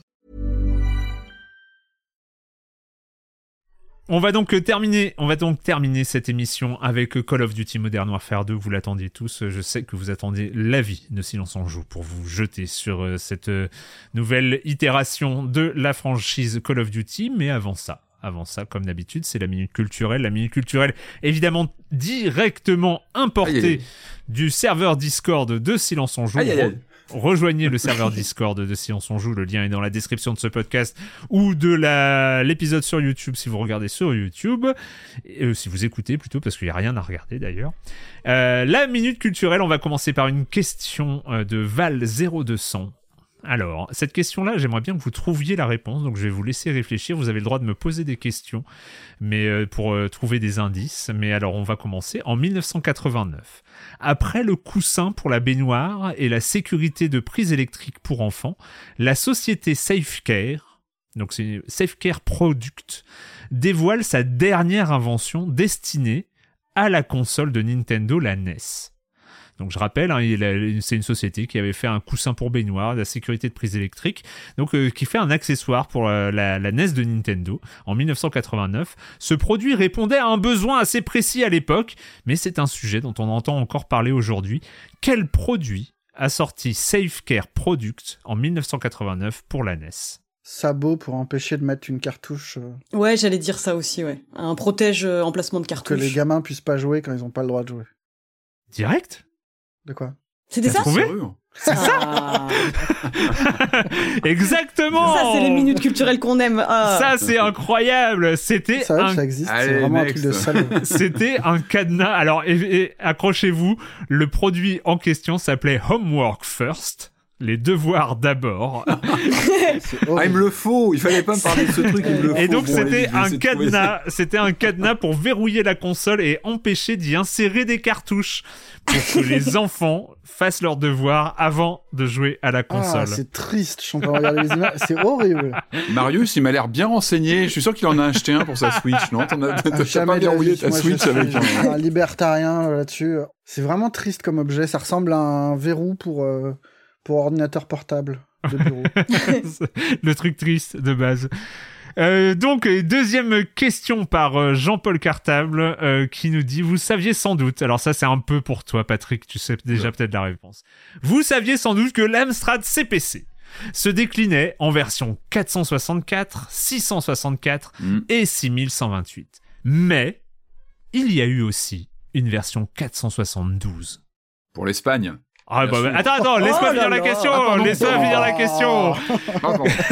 Quelle, quelle était, il est trop fort, quelle était la raison d'être de cette version et sa particularité? Alors donc c'était une version alors uniquement pour l'Espagne et c'était un rajout du- d'un morceau de ROM en plus pour euh, passer c'était un, un problème de de, de, légifé- de législation je crois en Espagne euh, sur les micros qui devaient euh, euh, alors j'ai plus exactement le détail, mais il y avait un, c'était lié à une loi en fait de commercialisation des bécanes anglaises sur le territoire espagnol. Et Effectivement, c'était une loi, qui, c'est une loi qui ne taxait les ordinateurs, euh, qui taxait les ordinateurs en dessous de 64 kilos de octets de RAM. Donc il fallait être au-dessus. Et, donc, voilà, il- et donc Amstrad a, racheté, a rajouté pour la version espagnole, donc pour cette Amstrad 472, 8 kilos en plus, qui ont en plus la particularité, et ça c'est absolument génial, de ne servir à rien. Oui, c'est de l'optimisation fiscale, quoi.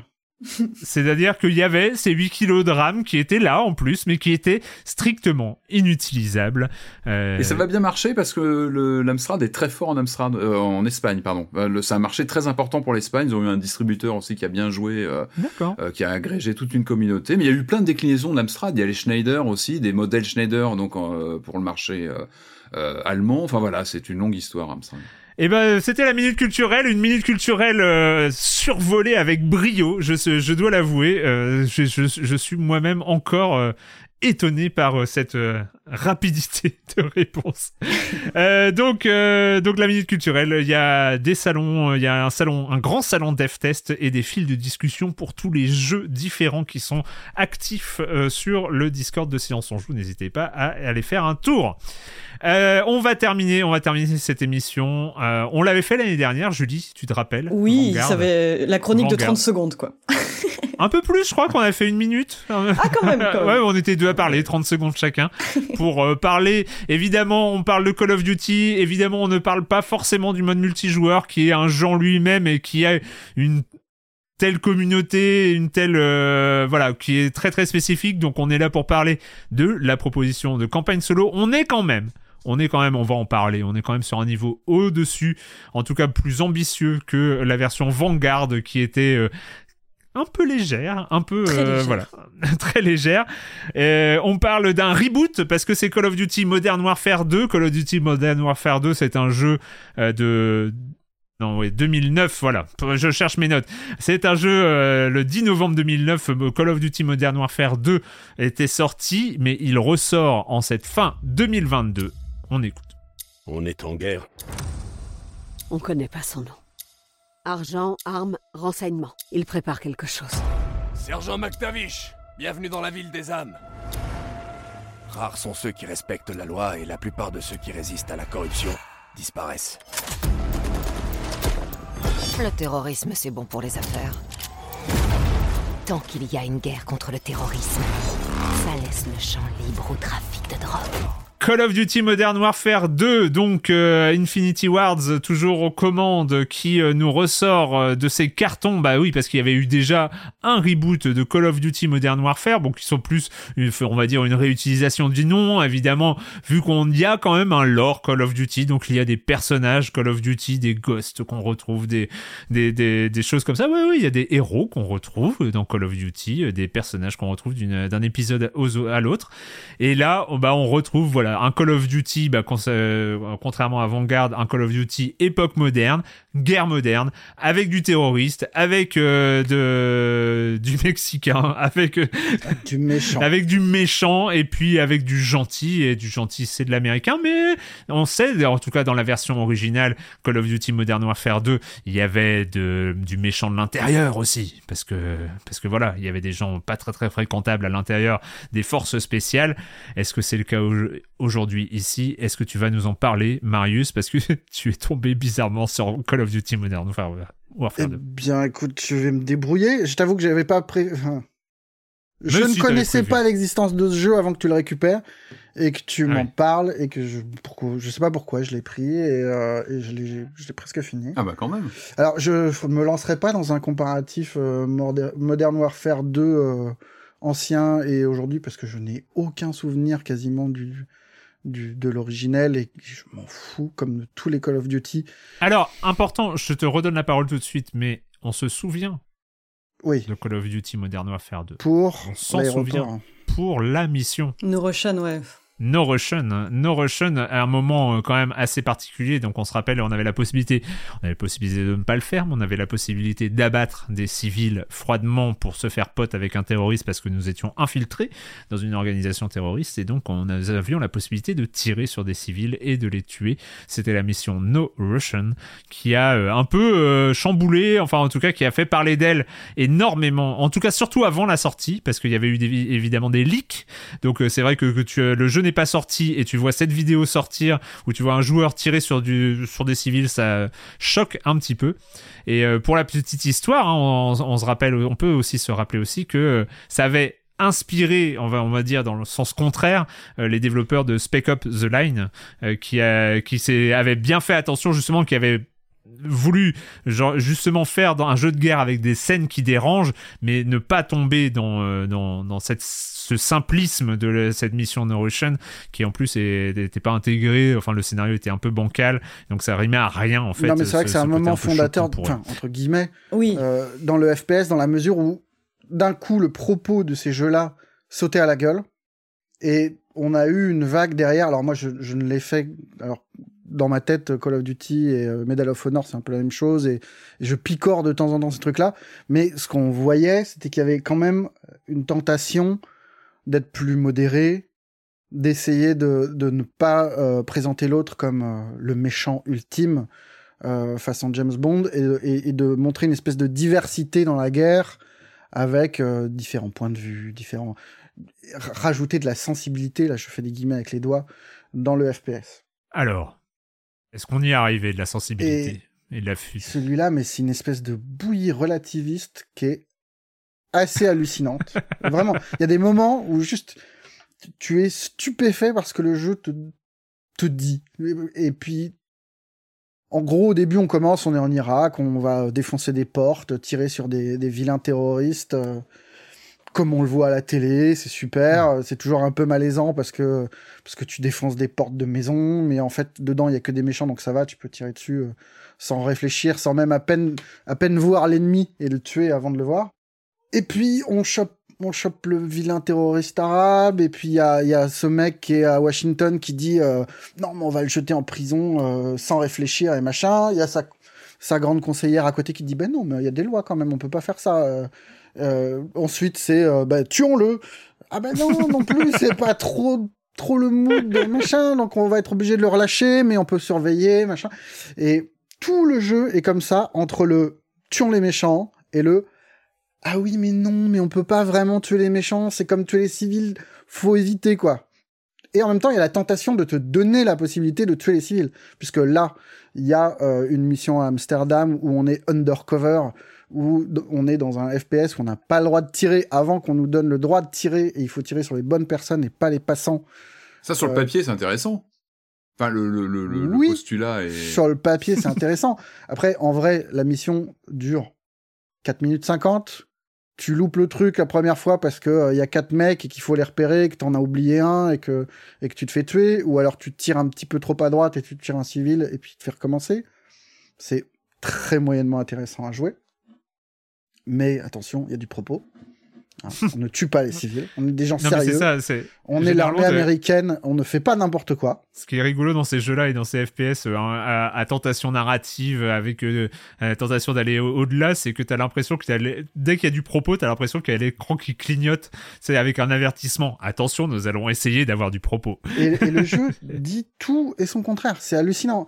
Euh, on se retrouve quelques minutes plus tard à contrôler depuis un, un, un AWOC, je sais plus comment ça s'appelle, enfin les, les, gros avions euh, qui survolent et qui ordonnent des frappes. On est au-dessus d'un village de montagne euh, et on suit un vilain terroriste euh, qui est en train de se barrer. On nous dit attention, là la station service c'est des civils, on pilonne pas quoi.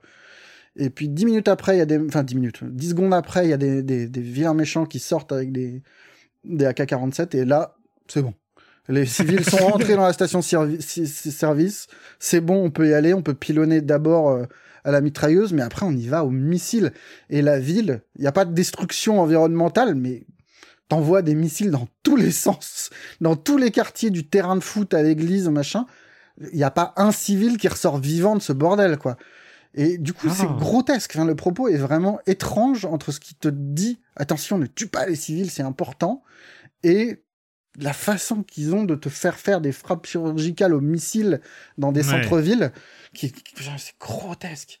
Après, il y a des missions qui sont beaucoup plus FPS simples euh, et où il y a plus de civils.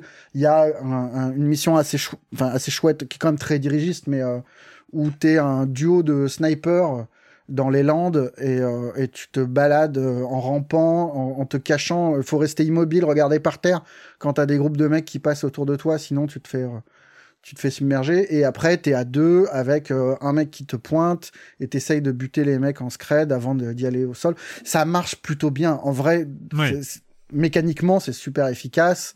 C'est très dirigiste quand même pour un truc qui est censément un peu open world, mais mais ça marche plutôt bien.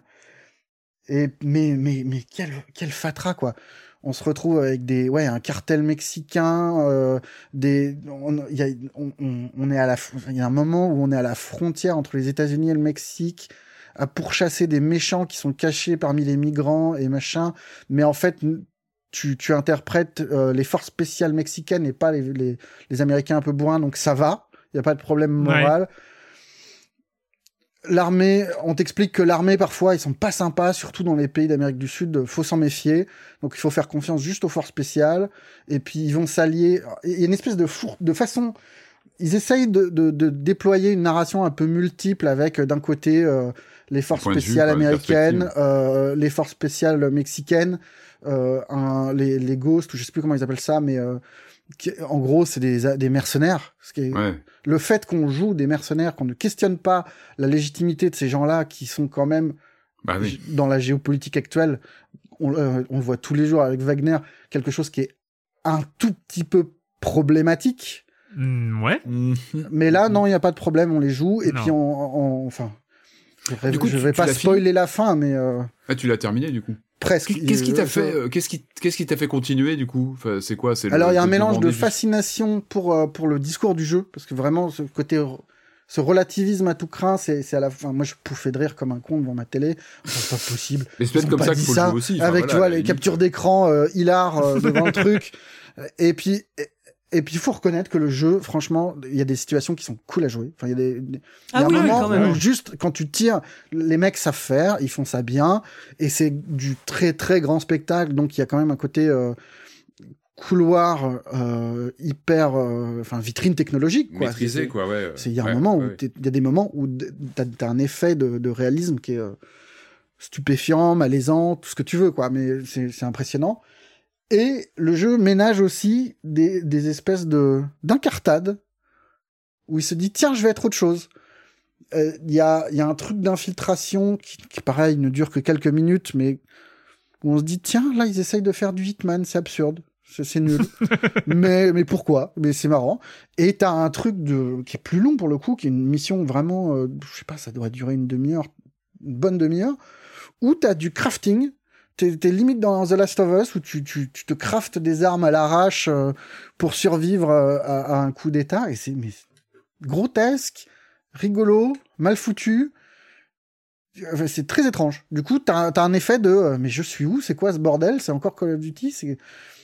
Mais ce qui est, ce qui est marrant, moi, dans, dans, cette boucle hein, entre le, jeu de, de 2009 et, aujourd'hui, enfin les deux Call of Duty Modern Warfare 2, c'est euh, se rappeler de ce que c'était un Call of Duty à l'époque, euh, en, en 2009, 2010. Enfin, il y avait le World at War, le World at, il y avait Modern Warfare, World at War, Modern Warfare 2, avec, euh, il y avait un côté aussi où les campagnes étaient un peu courtes. On était sans, c'était le moment où le multi va commencer à, à, prendre le dessus et, à, et à complètement écraser le solo qui devient une sorte euh, de tuto euh, pour, pour le multi.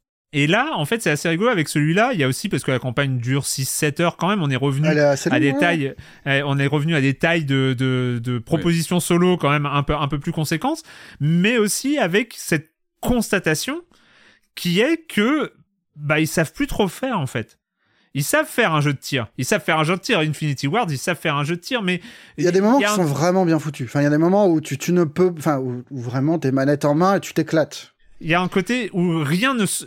c'est pas un peu enfin il y a des pièces du puzzle il y a chaque mission et ça se colle pas entre entre elles quoi. Enfin il y a y a pas une cohérence générale c'est on, vient de parler de God of War c'est mais il y a, y a pas ce côté où qu'il pouvait proposer à l'époque où on euh, où on pouvait euh, euh, suivre un soldat. C'était déjà totalement décousu Duty- les, scénarios de Call of Duty Modern Warfare 2 à l'époque ressemblaient à rien je veux dire. Mais mais il y a un côté où ils ont pas ils sont pas dans la logique du grand blockbuster des années 2020 euh, qui va euh, construire une histoire, euh, se servir du, de Ah, cette technologie histoire, hein. folle.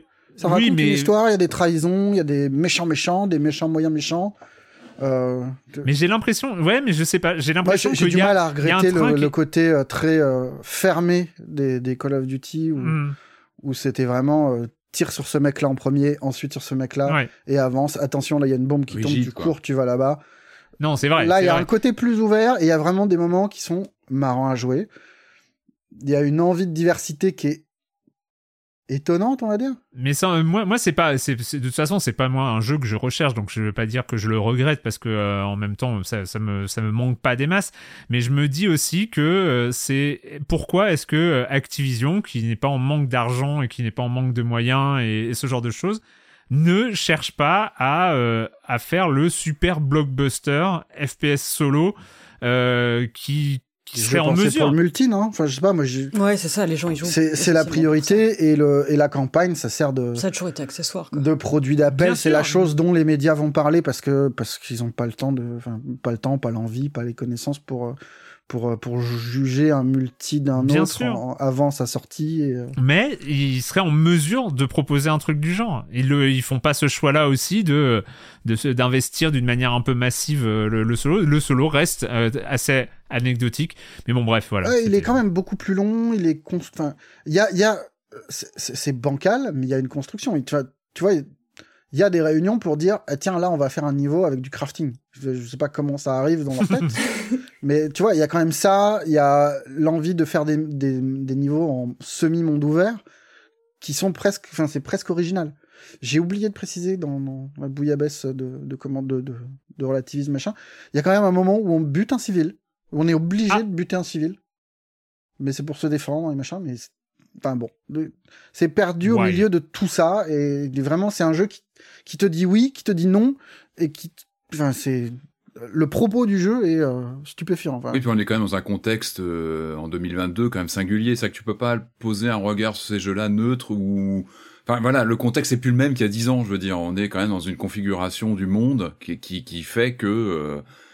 Enfin, oui, pas, oui. Moi, bah, ce qui est étrange, c'est que il y a dix ans, c'était facile. C'était des jeux qui adhéraient complètement à la vision du monde de Bush, qui mm. adhéraient à l'idée que euh, l'armée américaine euh, libérait le monde, quitte à tuer euh, des Arabes au passage. Et là, ils sentent que c'est plus compliqué, qu'on peut pas faire les choses de la même façon. Mais il n'y a pas la subtilité qui. On sent que des fois, le, relativisme, il est limite dangereux, malsain, et, euh, et que c'est. Ben, voilà, c'est des, enfin, c'est, des sujets graves qui sont traités façon FPS. Call of Duty Modern Warfare 2 qui, euh, le rachat n'étant pas effectif et on ne sait pas encore comment trop ça va se goupiller sur la nuit, est encore disponible partout, hein, voilà. Euh, encore pour quelques années, il semble. Donc euh, Call of Duty sur PS4, PS5, Xbox, PC. J'avais vu, tout ça, passer sur une galette avec 70 mégas, je crois, de données et tout le reste à télécharger. Ça a vérifié, mais j'avais vu passer l'info. Ah, il est énorme, hein, je crois que ça fait 110 gigas, mais tu peux choisir de ne télécharger que des parties du jeu. Il y a ce, cette option-là qui, qui, existe. Pas grand chose, quoi. Et il est, euh, nouveau, nouveau tarif oblige, il est à 80 euros. Et c'est un carton monstrueux, visiblement. Ah bah évidemment. Oui, évidemment. Euh, allez, c'est fini cette semaine avec euh, le jeu vidéo. Et puis bah merci à, à tous les trois. Le programme était chargé et intéressant. Et, euh, et puis, bah, c'est la question rituelle à laquelle vous n'allez pas échapper. Et quand vous ne jouez pas, vous faites quoi Julie? Alors moi, en fait, euh, en voyant toutes les adaptations fleurir autour de la vie de Jeffrey Dahmer, ça m'a rappelé que je n'avais jamais lu la BD euh, Mon ami Dahmer de Derf Bagderf, qui est un ancien camarade de lycée de Jeffrey Dahmer.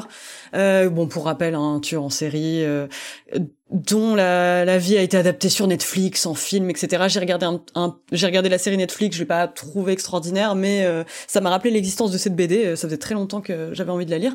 Et c'est ultra intéressant parce que là où la plupart des adaptations euh, de sa vie vont porter sur la question des meurtres celle de Derf Bagderf porte plus sur l'origine story sans complaisance hein, d'ailleurs mais c'est ça va vraiment raconter le rapport euh, qu'avaient euh, ses camarades de classe, qui le fréquentaient plus ou moins vaguement, comment est-ce qu'il percevait ce type un peu chelou au lycée. Euh, ça, ça se concentre vraiment pas du tout ouais sur le côté le côté meurtre. C'est plus sur l'absence des adultes dans la vie de Dahmer voilà, sur la responsabilité des adultes et des amis qui laisse un type complètement dérivé euh, au Ouais, voilà, c'est ça. Où il y a vraiment ce côté, euh, bon, bah, enfin, c'est une période durant laquelle euh, lui il commence à boire de, de l'alcool, à s'intéresser de plus en plus à la taxidermie, pour dire ça de manière sympa. Euh, et c'est c'est vraiment intéressant parce que ouais, je je trouve que c'est ça, ça, ça, pose vraiment la question de euh, ce que ça aurait pu être évité, est-ce que euh, ce, ce, ce, destin qui a été celui de Damer, enfin c'est horrible de parler de destin, euh, on n'est plus dans God of War, on est vraiment dans la vraie vie, mais ce côté, est-ce que si ses parents avaient été un peu plus présents à un moment ou un autre, hmm. il aurait pu se passer quelque chose. Et le récit en plus est ultra sourcé, enfin on voit vraiment que il a il a fait ça ultra bien, il a interrogé beaucoup de familles de victimes, des, de ses camarades de classe de l'époque pour s'assurer que ce qu'il racontait était était juste. Et c'est intéressant parce qu'il y a vraiment toute une partie, une note de bas de page où il retrace chacune de ces anecdotes pour expliquer comment il les a retranscrits, quelles sont les libertés qu'il a prises par rapport à certains détails, par exemple, pourquoi est-ce qu'il choisit euh, d'occulter certaines parties ou non, et c'est euh, vraiment très très chouette. Enfin, je trouve en tout cas que c'est un bon modèle de euh, de, journalisme carrément. Enfin, vraiment, je le. Ouais, c'est un des grands auteurs de bande dessinée américaine, un des tous ses bouquins sont recommandables, les yeux fermés, franchement. Il faudrait que je regarde le reste. Tu redonnes le, le titre? Mon ami Damer. Mon ami Damer. Donc euh, publié aux éditions Ça et là en France. Ok. Patrick euh, Moi, pas grand-chose. Dans la foulée de la semaine dernière, j'ai regardé le fameux Barbare qui a fait le buzz et de Marius oh. nous avait parlé. Alors moi, je, suis un peu plus dubitatif quand même. C'est vrai qu'il a eu un, il a eu un gros buzz et euh, je suis un peu resté sur ma faim. Alors c'est difficile d'en parler sans, sans spoiler. Euh. Alors je trouve qu'il commence très bien. T'en as, as bien parlé, Marius. Hein. C'est vrai que le, postulat de départ est intéressant, intrigant. Je trouve que l'idée de, de casser un peu des pistes narratives, d'aller sur autre chose, est plutôt intrigant. Bah, bah, bah, il m'a un peu perdu au bout d'un moment en fait. Je me suis dit mais où il va ce film? Et et c'est marrant, euh, je trouve que finalement il a une écriture qui se rapproche presque d'une écriture vidéoludique avec des sortes d'expériences euh, qui s'enclenchent les unes derrière les autres. Un chapitrage très euh, ouais. Tu vois, il y a presque un côté vidéoludique. D'ailleurs, il y a un plan où je me suis dit, mais là, c'est un hommage à Resident Evil 7. T'as presque un plan où tu cites, enfin, en tout cas, le réalisateur cite euh, au pixel près Resident Evil 7. T'as une vue subjective avec les mains du perso. Je me suis dit, mais là, c'est un, un énorme clin d'œil. Et, et c'est marrant, tu vois, il y a, y a, vraiment des sensations, tu passes pas un mauvais moment, mais j'en garde pas grand chose. Et je me dis, c'est presque en, jeu vidéo, on dirait c'est un super massif pas inspiré, tu vois. Euh, oh, mais attends, mais, attends, jamais non, super massif a été aussi dense au niveau du, enfin, y a, dans, dans le propos et dans la construction est étrange. La construction est vraiment étrange et artificielle. Après, c'est un objet intéressant et on pourra en parler des heures parce que ça reste, euh, ça reste vraiment un ovni. Euh, on va pas en parler des heures, mais oui. J'ai poursuivi sur le cabinet des curiosités de, de, de, Del Toro sur Netflix et j'ai eu un gros coup de cœur sur le volet, qui, enfin l'épisode qui s'appelle Autopsie. Alors là, ça commence bien et je préviens, Autopsie, il faut le corps accroché parce qu'il montre les choses. Par contre, mais quel p... Alors déjà, il y a F. Murray Abraham. Alors moi, quand j'ai vu qu'il était là, mais j'étais... Euh, alors on rappelle, hein, c'est acteur qui est passé par Scarface, par Amadeus, qui jouait le grand Salieri de, de Amadeus. Euh, un acteur, on peut pas oublier son visage, il est d'une classe incroyable.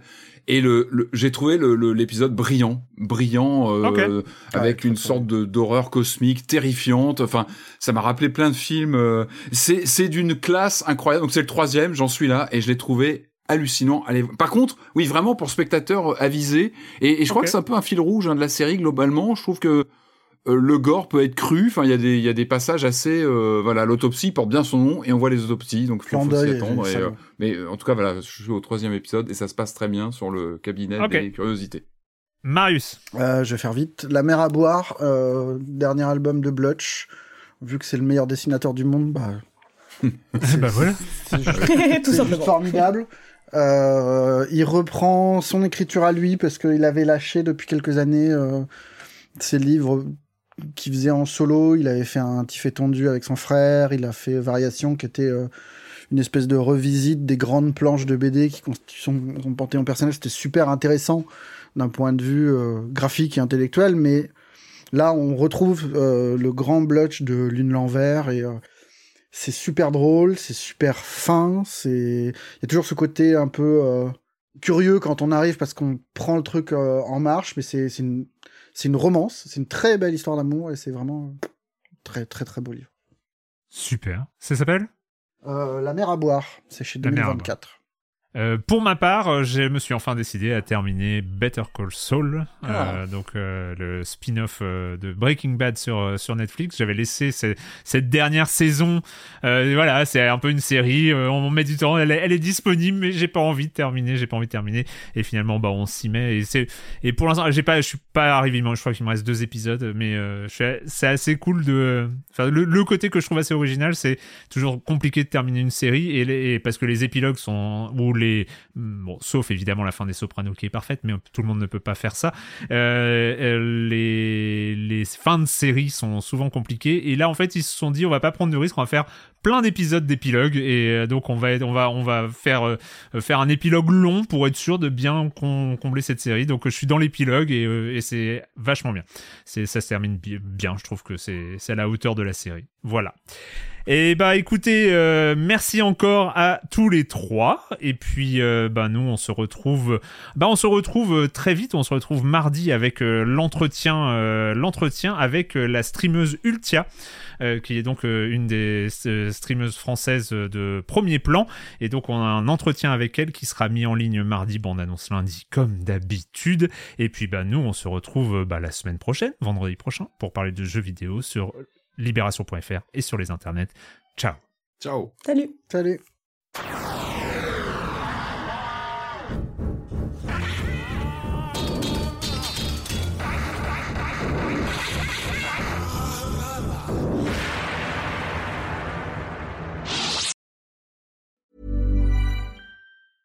Even when we're on a budget, we still deserve nice things. Quince is a place to scoop up stunning high-end goods for 50 to 80% less than similar brands. They have buttery soft cashmere sweaters starting at $50, luxurious Italian leather bags, and so much more. Plus, Quince only works with factories that use safe, ethical, and responsible manufacturing. Get the high-end goods you'll love without the high price tag with Quince. Go to quince.com/style for free shipping and 365-day returns.